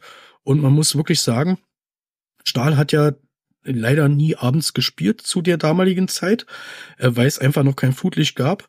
Und ich hätte mir wirklich das gerne mal vorgestellt, wenn man gesagt hätte, Mensch, in den 80er Jahren, man, man spielt, man hat ein Flutlichtspiel, das Spiel ist beispielsweise 18 Uhr wird's angestoßen und gegen 7 wird dann der Stahl abgestochen. Und du siehst, äh, wenn du jetzt in Richtung Stahlwerk rüber guckst, der Himmel erhält sich das hätte nochmal eine ganz, ganz andere magische Atmosphäre gegeben, ja. Also man ist, man ist wirklich, mein, wie gesagt, mein Onkel, Tante haben ja damals in der Nähe des Stahlwerks gewohnt. Also wenn ich da mal abends war, man hat hingeguckt. Es war wirklich ein, ein Blickfang und dieser Himmel, dieses Feuer, das hat den ganzen Ortsteil, also über mehrere Kilometer erstreckt. Das war eine wunderschöne Stimmung. Die Straßenlaternen sind langsam angegangen und da ist es hell geworden. Das Stahlwerk hatte damals noch, glaube ich, 16 Schornsteine, die natürlich die ganze Stadtsilhouette geprägt haben und die waren oben auch beleuchtet, damit keine Flugzeuge gegen fliegen. Und wenn diese Lichter dann auch noch angegangen sind und dann dieser, dieser, dieser ganze Quenz so nach diesem Stahlabstich in Feuer erschienen ist, das war wirklich schön. Das ist eine sehr, sehr prägende Kindzeiterinnerung für mir. Und das in Verbindung zu diesem Stahlfeuerschlachthof wäre eigentlich die viel schönere und die auch romantischere Erklärung, wie er entstanden ist. Aber eigentlich ist er nur geklaut. Und das Schöne ist aber, jeder von Stahl weiß das, dass er nur geklaut ist. Aber jeder von Stahl findet es auch total geil, äh, dass die Südler Schaum vor Mund dafür bekommen, dass sie sagen, ja, das ist unser Schlachthof. Aber durch Stahl ist er bekannt geworden. Und Südfeuer kennt kein Schwein. Aber Stahlfeuer kennst du deutschlandweit, ja, mindestens deutschlandweit. Und als ich beispielsweise 2000 mal in Coleraine war, beim damaligen Europapokalgegner, da war ja klar, dass ich irgendwann mal hin musste, da habe ich mit dem damaligen General Manager von Coleraine gesprochen und der wusste auch sofort natürlich Stahl Brandenburg, wer das ist. Und das war einer von den Colerainer Vereinsoffizieren, die 1986 mit in Brandenburg waren. Und der hat gesagt, ja, I can remember, Stahl, Feuer. Selbst in Nordirland kannten das die Leute und konnten es jahrelang später noch nachmachen. Ja. Also der Schlachthof ist zumindest ostdeutschlandweit eine absolute Legende. Ne. Einer der bekanntesten Schlachthufe in Ostdeutschland, würde ich sagen. Und ja, auch dem Schlachthof hat der Verein durchaus einen Teil seiner Bekanntheit zu, äh, zu verdanken. Mhm, auf jeden Fall. Kommen wir noch zu einem Punkt, die Stahlfrauen. Frauenfußball in der DDR ist jetzt kein so wahnsinnig, ja, wahnsinnig intensiv beleuchtetes Thema. Was kannst du zu den Stahlfrauen erzählen? Und war irgendwie schwer, was da vielleicht auch zu recherchieren und noch Leute zu oder Frauen zu finden, die was dazu erzählen können? Quasi fast unmöglich, weil Stahl hatte zwar in den 60er Jahren, Ende der 60er Jahre, kurzzeitig eine Frauenmannschaft, aber wirklich nur kurzzeitig. Ja, man muss sagen, Ligaergebnisse habe ich kein einziges mehr rausgefunden. Weißt du warum? Warum? Weil es gar keinen Ligafußball für Frauen in der DDR gab. Gab es nämlich erst okay. ab den 80er Jahren. Die haben nur Freundschaftsspiele bestritten. Ja. Und ja, es gab's. Es wurde aber nicht wirklich offiziell so gefördert wie der, wie der Fußball, wie der, wie der Männerfußball bei Stahl. Es, es wurden regelmäßig Freundschaftsspiele bestritten und auch Trainings, äh, Trainingseinheiten. Viel mehr weiß ich nicht. Was ich aber weiß, es, es hat sich in Potsdam dann irgendwann Turbine Potsdam gegründet. Und zwar ab 1971. Und die haben, die sind ja quasi so entstanden, dass sie, dass sie in, im Turbinewerk in Potsdam quasi eine Frauenfußballmannschaft gegründet haben, auch wirklich Spielerinnen gesucht haben durch einen Anschlag am schwarzen Brett. Und das ist relativ schnell bekannt geworden, dass die das wirklich professionell aufziehen sollten. Und die gesamte Stahl-Brandenburg-Frauenmannschaft ist dann noch im ersten Jahr zu Turbine Potsdam übergetreten. Okay. Und da hat es dann den Brandenburger Frauenfußball von, also den, den Stahl-Brandenburg-Frauenfußball nicht mehr gegeben. Stahl war auch die erste Mannschaft die Frauenfußball hatte in der Stadt Brandenburg und sehr, sehr, sehr wahrscheinlich auch im gesamten Bezirk Potsdam, aber wie gesagt nur für etwa drei Jahre. Es gab dann irgendwann Ende, also als die Mannschaft schon komplett bei Turbine Potsdam war, noch ein Frauenhallenturnier in Brandenburg und da hat diese alte Mannschaft, die dann schon für Turbine gespielt hat, nochmal unter dem Namen Stahl Brandenburg gespielt obwohl sie eigentlich alle gar nicht mehr bei Stahl waren. Aber danach verliert sich jede Spur und da findet man auch nichts mehr. Also es hat auch diesen, diesen Frauenfußball danach bei Stahl nicht mehr gegeben. Und dann, das war eine der, eine der, der Sachen, die ich mit entschieden habe, als ich noch im Vereinsvorstand war, wurde aus, aus der Mitgliedschaft wieder herangetragen, dass es ein paar Frauen gibt, die wollen einfach gerne bei Stahl wieder Fußball spielen. Und man muss sagen, der Vorstand von Stahl wie man es immer so schon heutzutage sagt, weiße alte Männer, ne? Sehr, sehr traditionell. Natürlich auch dem nicht unbedingt sehr, sehr offen gegenübergestanden, ne? Sagen manche, oh, das kostet ja denn nur Geld und dann äh, von, von einem, der mittlerweile verstorben ist, sagt der Mensch, stell dir doch mal vor, die bespielen spielen unser Trikot und dann leisten sich irgendeine Peinlichkeit. Das ist auch nicht gut für unseren Ruf, ne? Diese Sätze sind wohlmerklich gefallen in einer Situation, wo die Herren der Schöpfung der BSG Stahl Brandenburg am absoluten sportlichen Tiefpunkt ihrer Vereinsgeschichte angekommen waren, nämlich nur siebklassig gespielt haben erstmals. Also war das sehr, sehr skurril. Und ich war wirklich damaligen Vorstand der Einzige, der das befürwortet hat. Und ich habe gesagt, Leute, das muss ja gar nicht Geld kosten. Man findet mit Sicherheit auch für diese Mannschaft eigene Sponsoren. Und es reicht da erstmal, wenn die sich über Mitgliedsbeiträge selbst tragen. So teuer ist das ja auch im unteren Ligenbetrieb nicht, ne? Und auf alle Fälle habe ich gesagt, Leute, wir als Vorstand sind nicht das höchste Organ im Verein, sondern wir sind nur das zweithöchste Organ im Verein. Mhm. Das höchste Organ ist die Mitgliederversammlung. lass uns das doch auf die Mitgliederversammlung mitnehmen. Da gab's ja schon Gemauschel, aber das habe ich wenigstens geschafft, dass es auf, auf der Mitgliederversammlung wirklich thematisiert wurde. Da gab's eine längere und eine sehr, sehr emotionale Diskussion mit anschließender Abstimmung, die dafür ausgefallen ist, jawohl, wir wollen den Frauenfußball bei Stahl haben. Und man muss sagen, die waren zwar äh, Anfang nur auf Kreisebene, auch nicht immer, also es hat, sah auch nicht immer gut aus und die waren auch nicht immer erfolgreich. Spielen mittlerweile seit einigen Jahren in der Landesliga waren sogar schon zweimal Landesmeister. 2022 hat der Aufstieg nicht geklappt, weil eine Jugendmannschaft gefehlt hat, die es mittlerweile gibt. Und letztes Jahr hat der Meister auf den Aufstieg verzichtet und Stahl, äh, die Mannschaft hat sich aber entschieden, nicht nachrücken zu wollen, weil das halt sportlich schon immer ein Sprung ist. Ne? Man muss sagen, die Aufsteiger, die, die steigen auch alle wieder ab. Und, und der Verein will natürlich mit den Frauen auch mittelfristig in der Regionalliga. Also das ist also genauso. Der Frauenfußball wird mittlerweile sehr, sehr ernst genommen. Ist auch erfolgreich. Ist auch, was die Titel angeht, erfolgreich als der Männerfußball bei Stahl, muss man sagen. Die haben durchaus auch ganz gute Zuschauer, Zuschauerzahlen. Also da sind teilweise bis zu 100 Zuschauer auch, was für Frauenfußball im Land Brandenburg auf dieser Ebene nicht alltäglich ist. Ja, und die haben im Verein wirklich ein gutes Standing mittlerweile. Ja. Und ich hoffe, dass das wird so weitergehen. Ich habe noch ein paar kurze Punkte. Ähm, der Stadionkurier im Wandel der Zeit heißt ein Kapitel. Stadionhefte in der DDR. Du hast vor uns von der Mangelwirtschaft berichtet.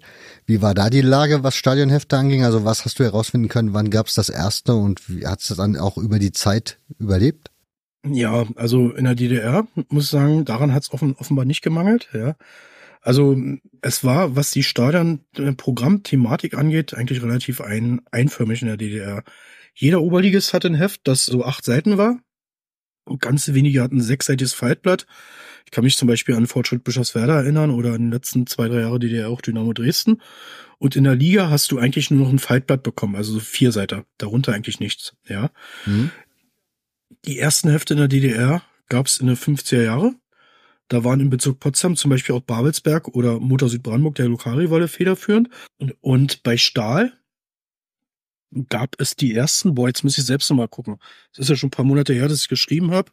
Ich glaube genau 1900, also 1968, nee, 1970 zur Aufstiegsrunde in die Liga.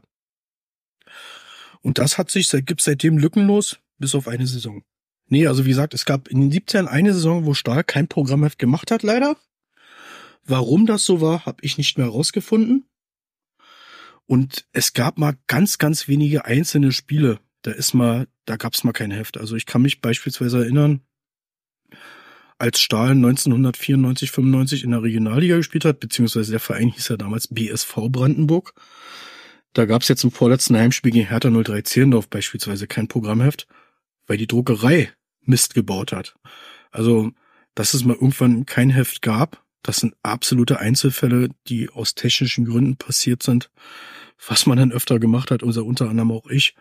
Man hat dann quasi noch so ein inoffizielles Programmheft rausgegeben für Sammler, damit die, die wirklich Programme sammeln, die zehn Leute oder so, die es damals waren, zumindest inoffiziell noch irgendwas in der Hand hatten.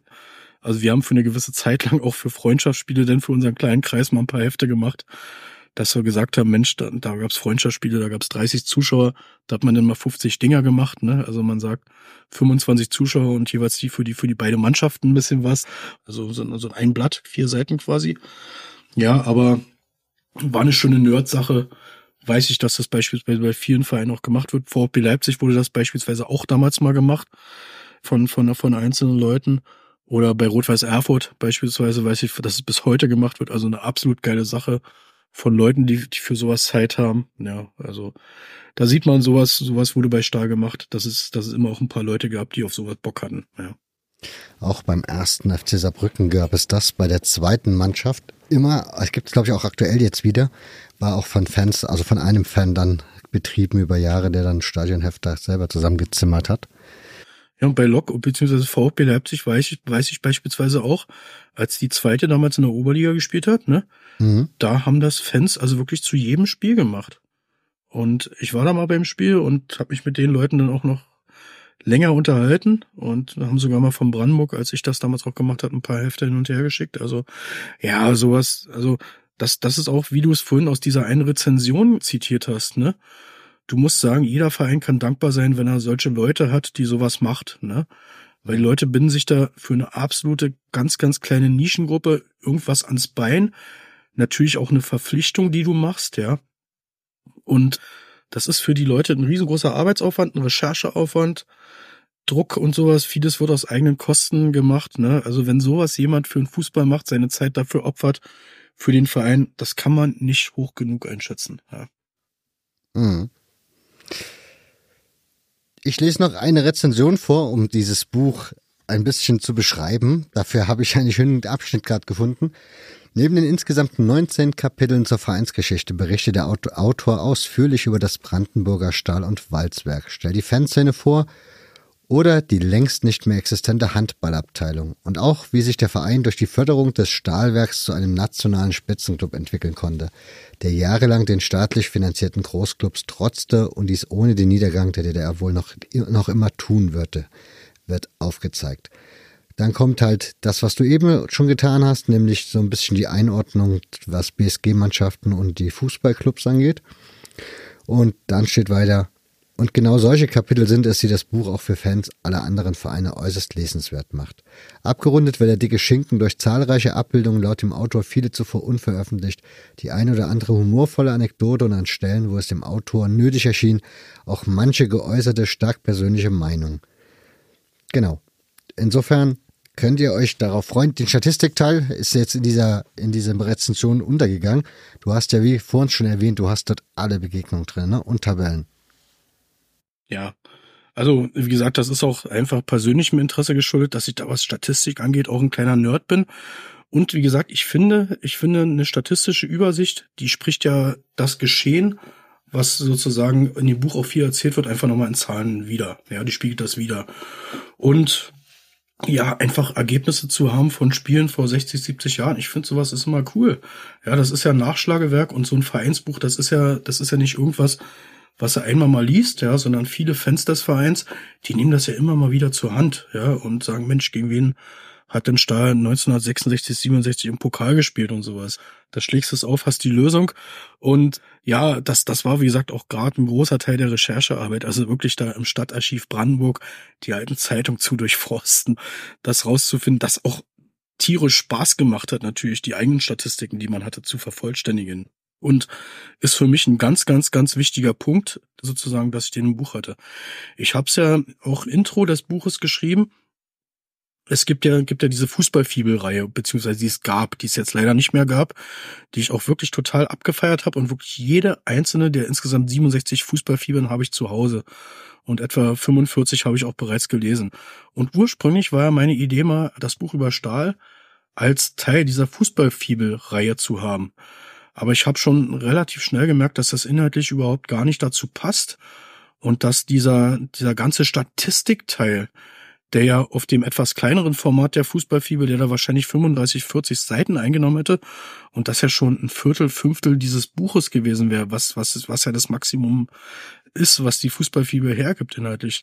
Aber also sowas auch reinzuschreiben oder die ganzen Porträts von den Spielern, die für Stahl in der DDR-Oberliga gespielt haben, das waren einfach so eine Dinge, die haben jetzt nicht unbedingt zwangsläufig zur Geschichte des Vereins gehört. Und Hauptaufhänger des Buches ist und auch im Titel beschrieben ist ja die Geschichte des Vereins. Aber das sollte das irgendwie auch rund werden. Also es sollte nicht nur ein Geschichtsbuch sein, sondern es sollte irgendwo auch so eine kleine Enzyklopädie werden, also so ein Nachschlagewerk.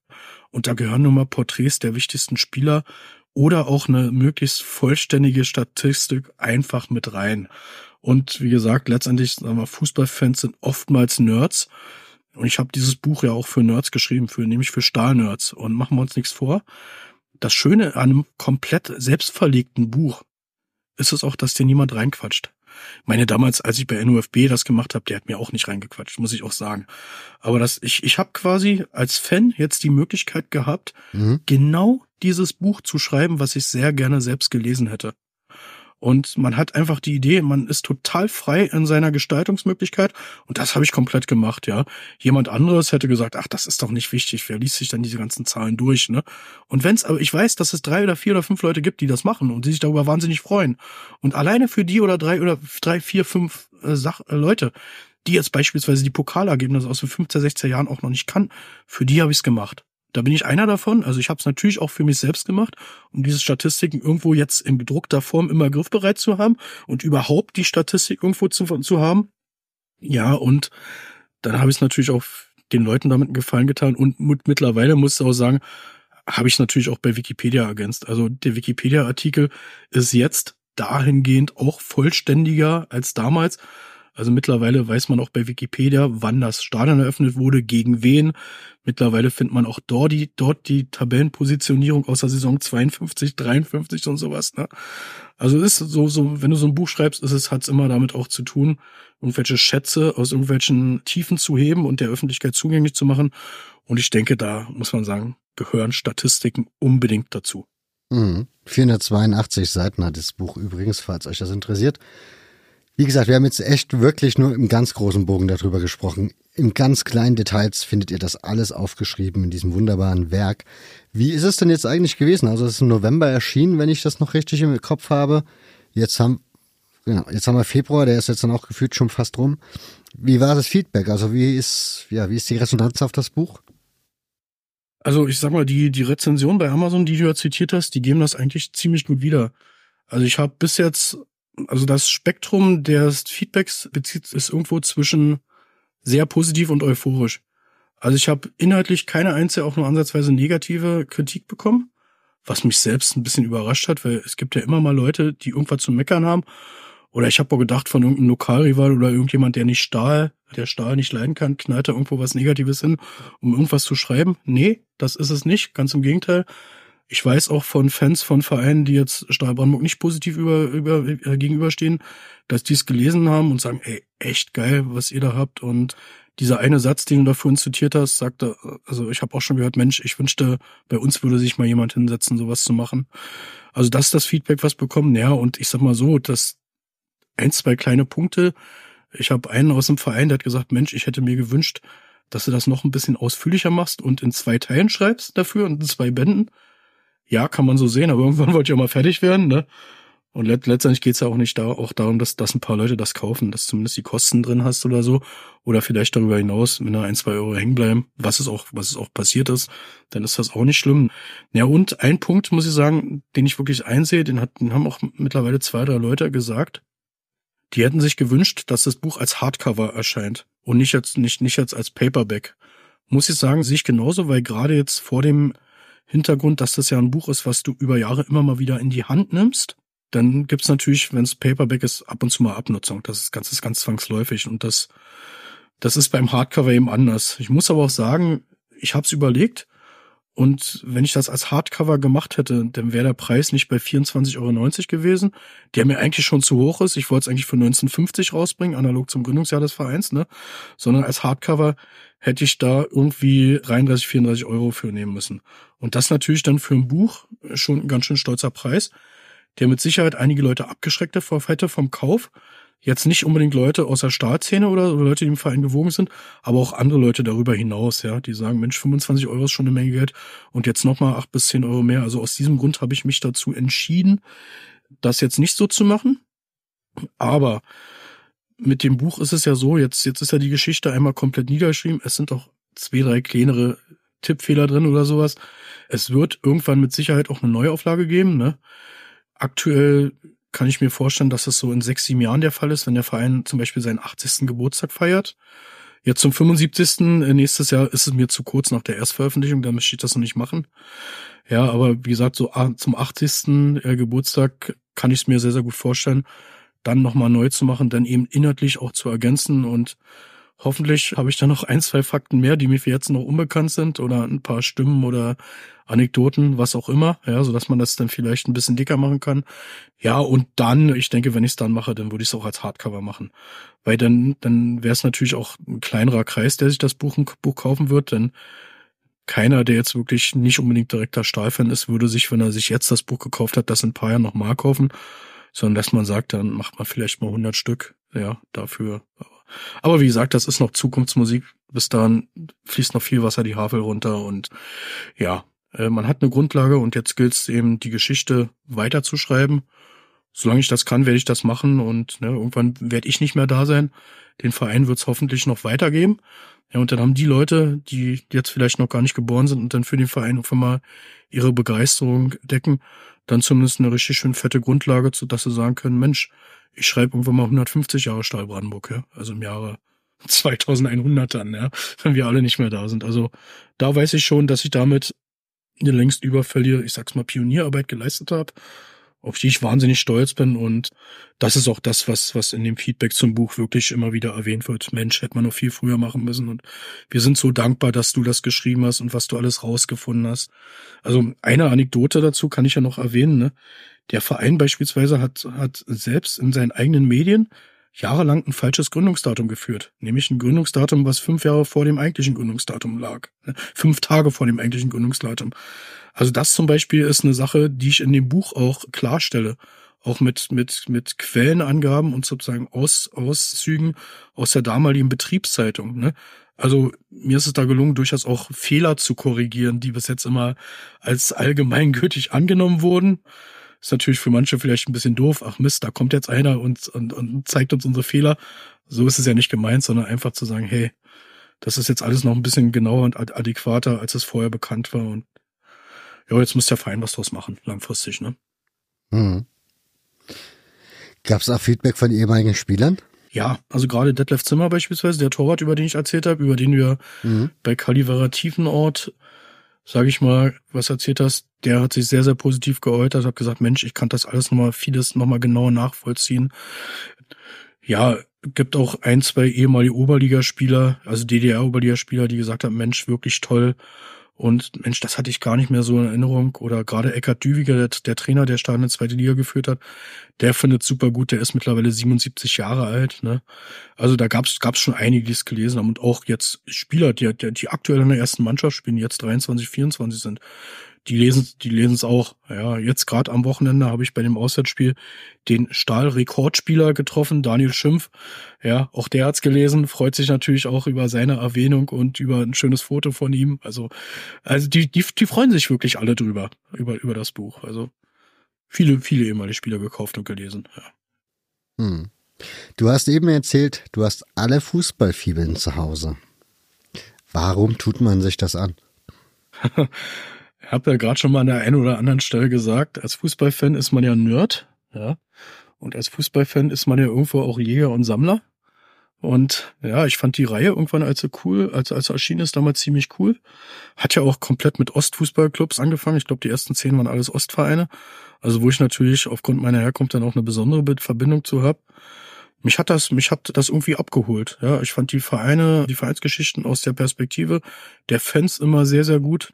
Natürlich die unterschiedlichen Herangehensweise. Also es gibt auch manche, die mir jetzt inhaltlich überhaupt nicht gefallen haben. Ja, aber einfach diese Möglichkeit, Fans sozusagen eine Plattform geben, frei nach Schnauze, ohne großes inhaltliches, übergestülptes Konzept zu schreiben, was ihnen zu ihrem Verein einfällt und da sozusagen so eine Fibel, so ein Lesebuch, wie es ja Kinder in der ersten Schulklasse haben, über ihren Verein zu kreieren, das fand ich super gut. Und ich finde es wahnsinnig schade, dass der Verlag pleite gegangen ist und dass ich äh, laut Frank Wilmer, mit dem ich letztens mal drüber gesprochen habe, keiner gefunden hat, der dieses Konzept danach fortführt. Also ich finde es wirklich, das ist ein Verlust.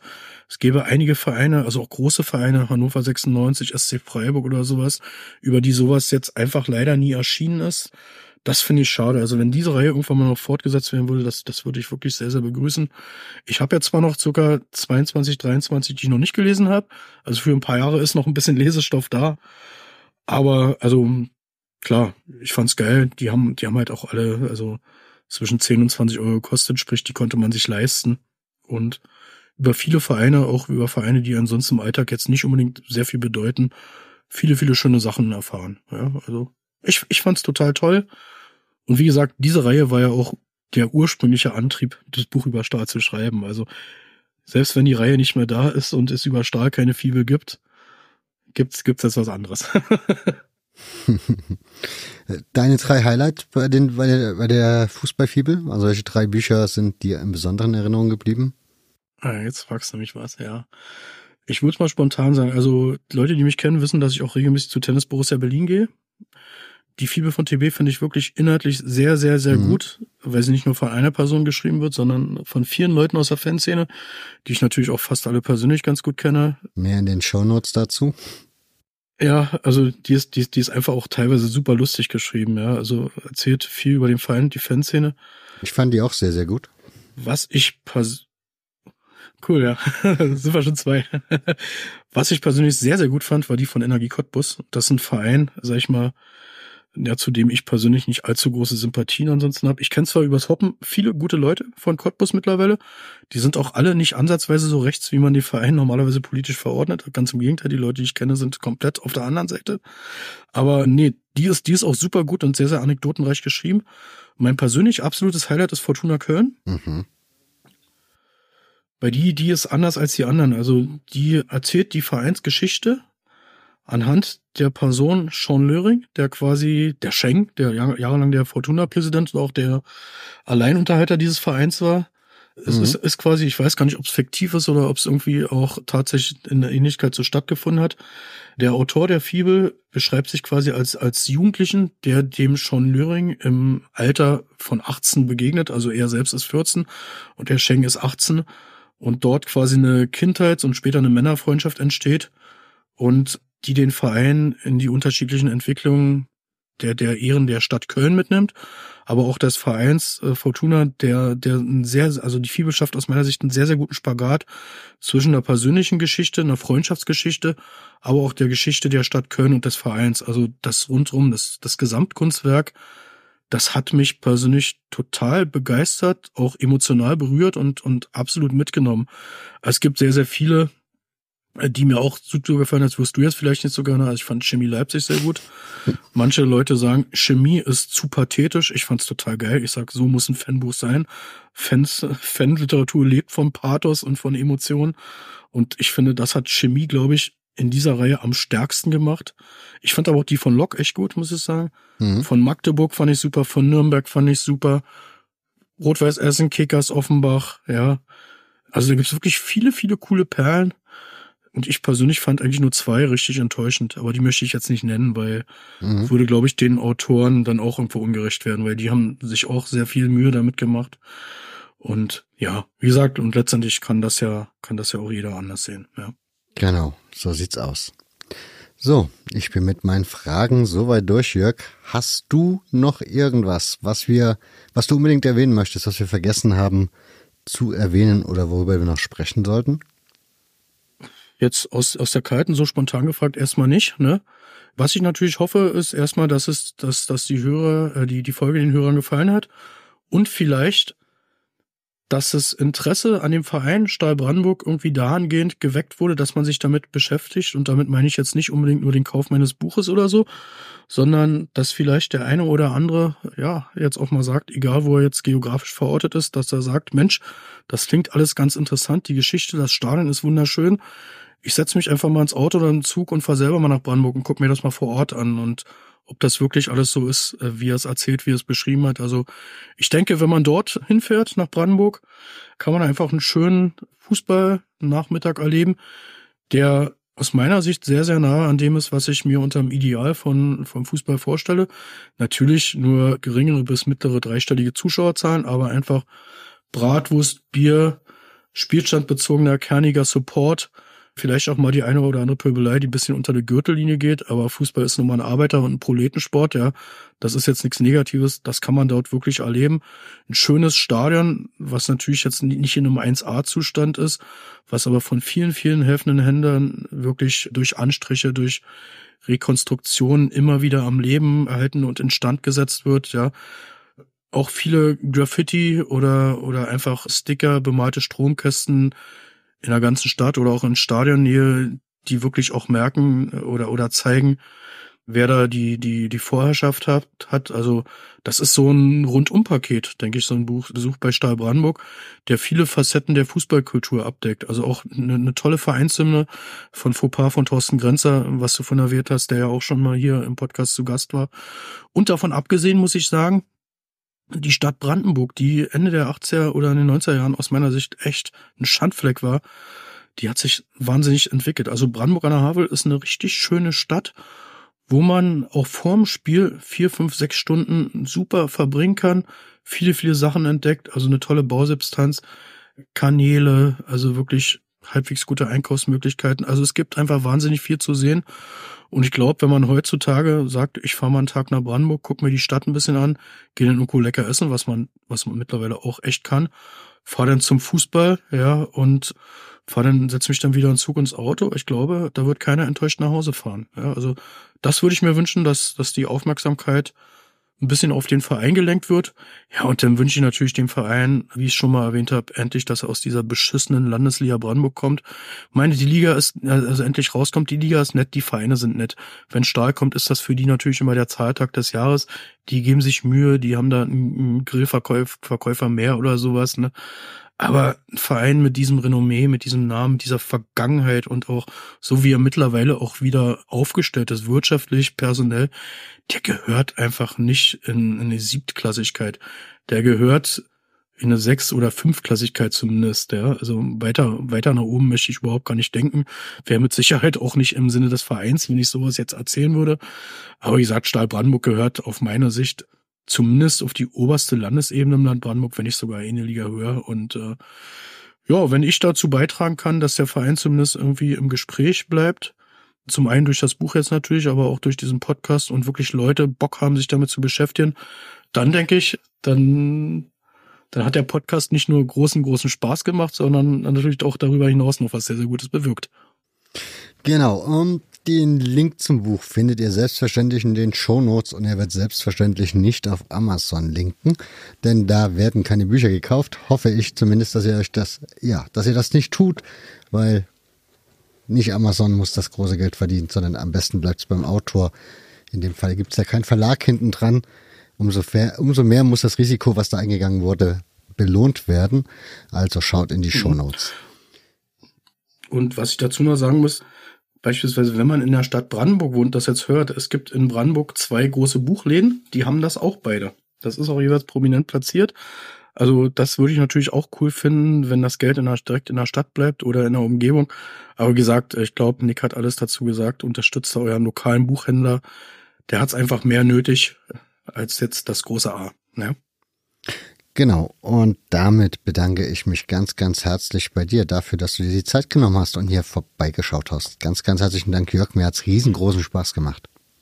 Nick, ich habe auch zu danken. Mir hat's auch riesengroßen Spaß gemacht und wir werden uns mit Sicherheit in der einen oder anderen Form irgendwann wieder hören oder sehen.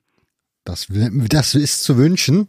Und damit verabschieden wir uns von euch. Ganz, ganz herzlichen Dank dafür, dass ihr uns euer Ohr geschenkt und eure Aufmerksamkeit geschenkt habt. Wir hören uns dann das nächste Mal. Bis dahin macht's gut. Ciao.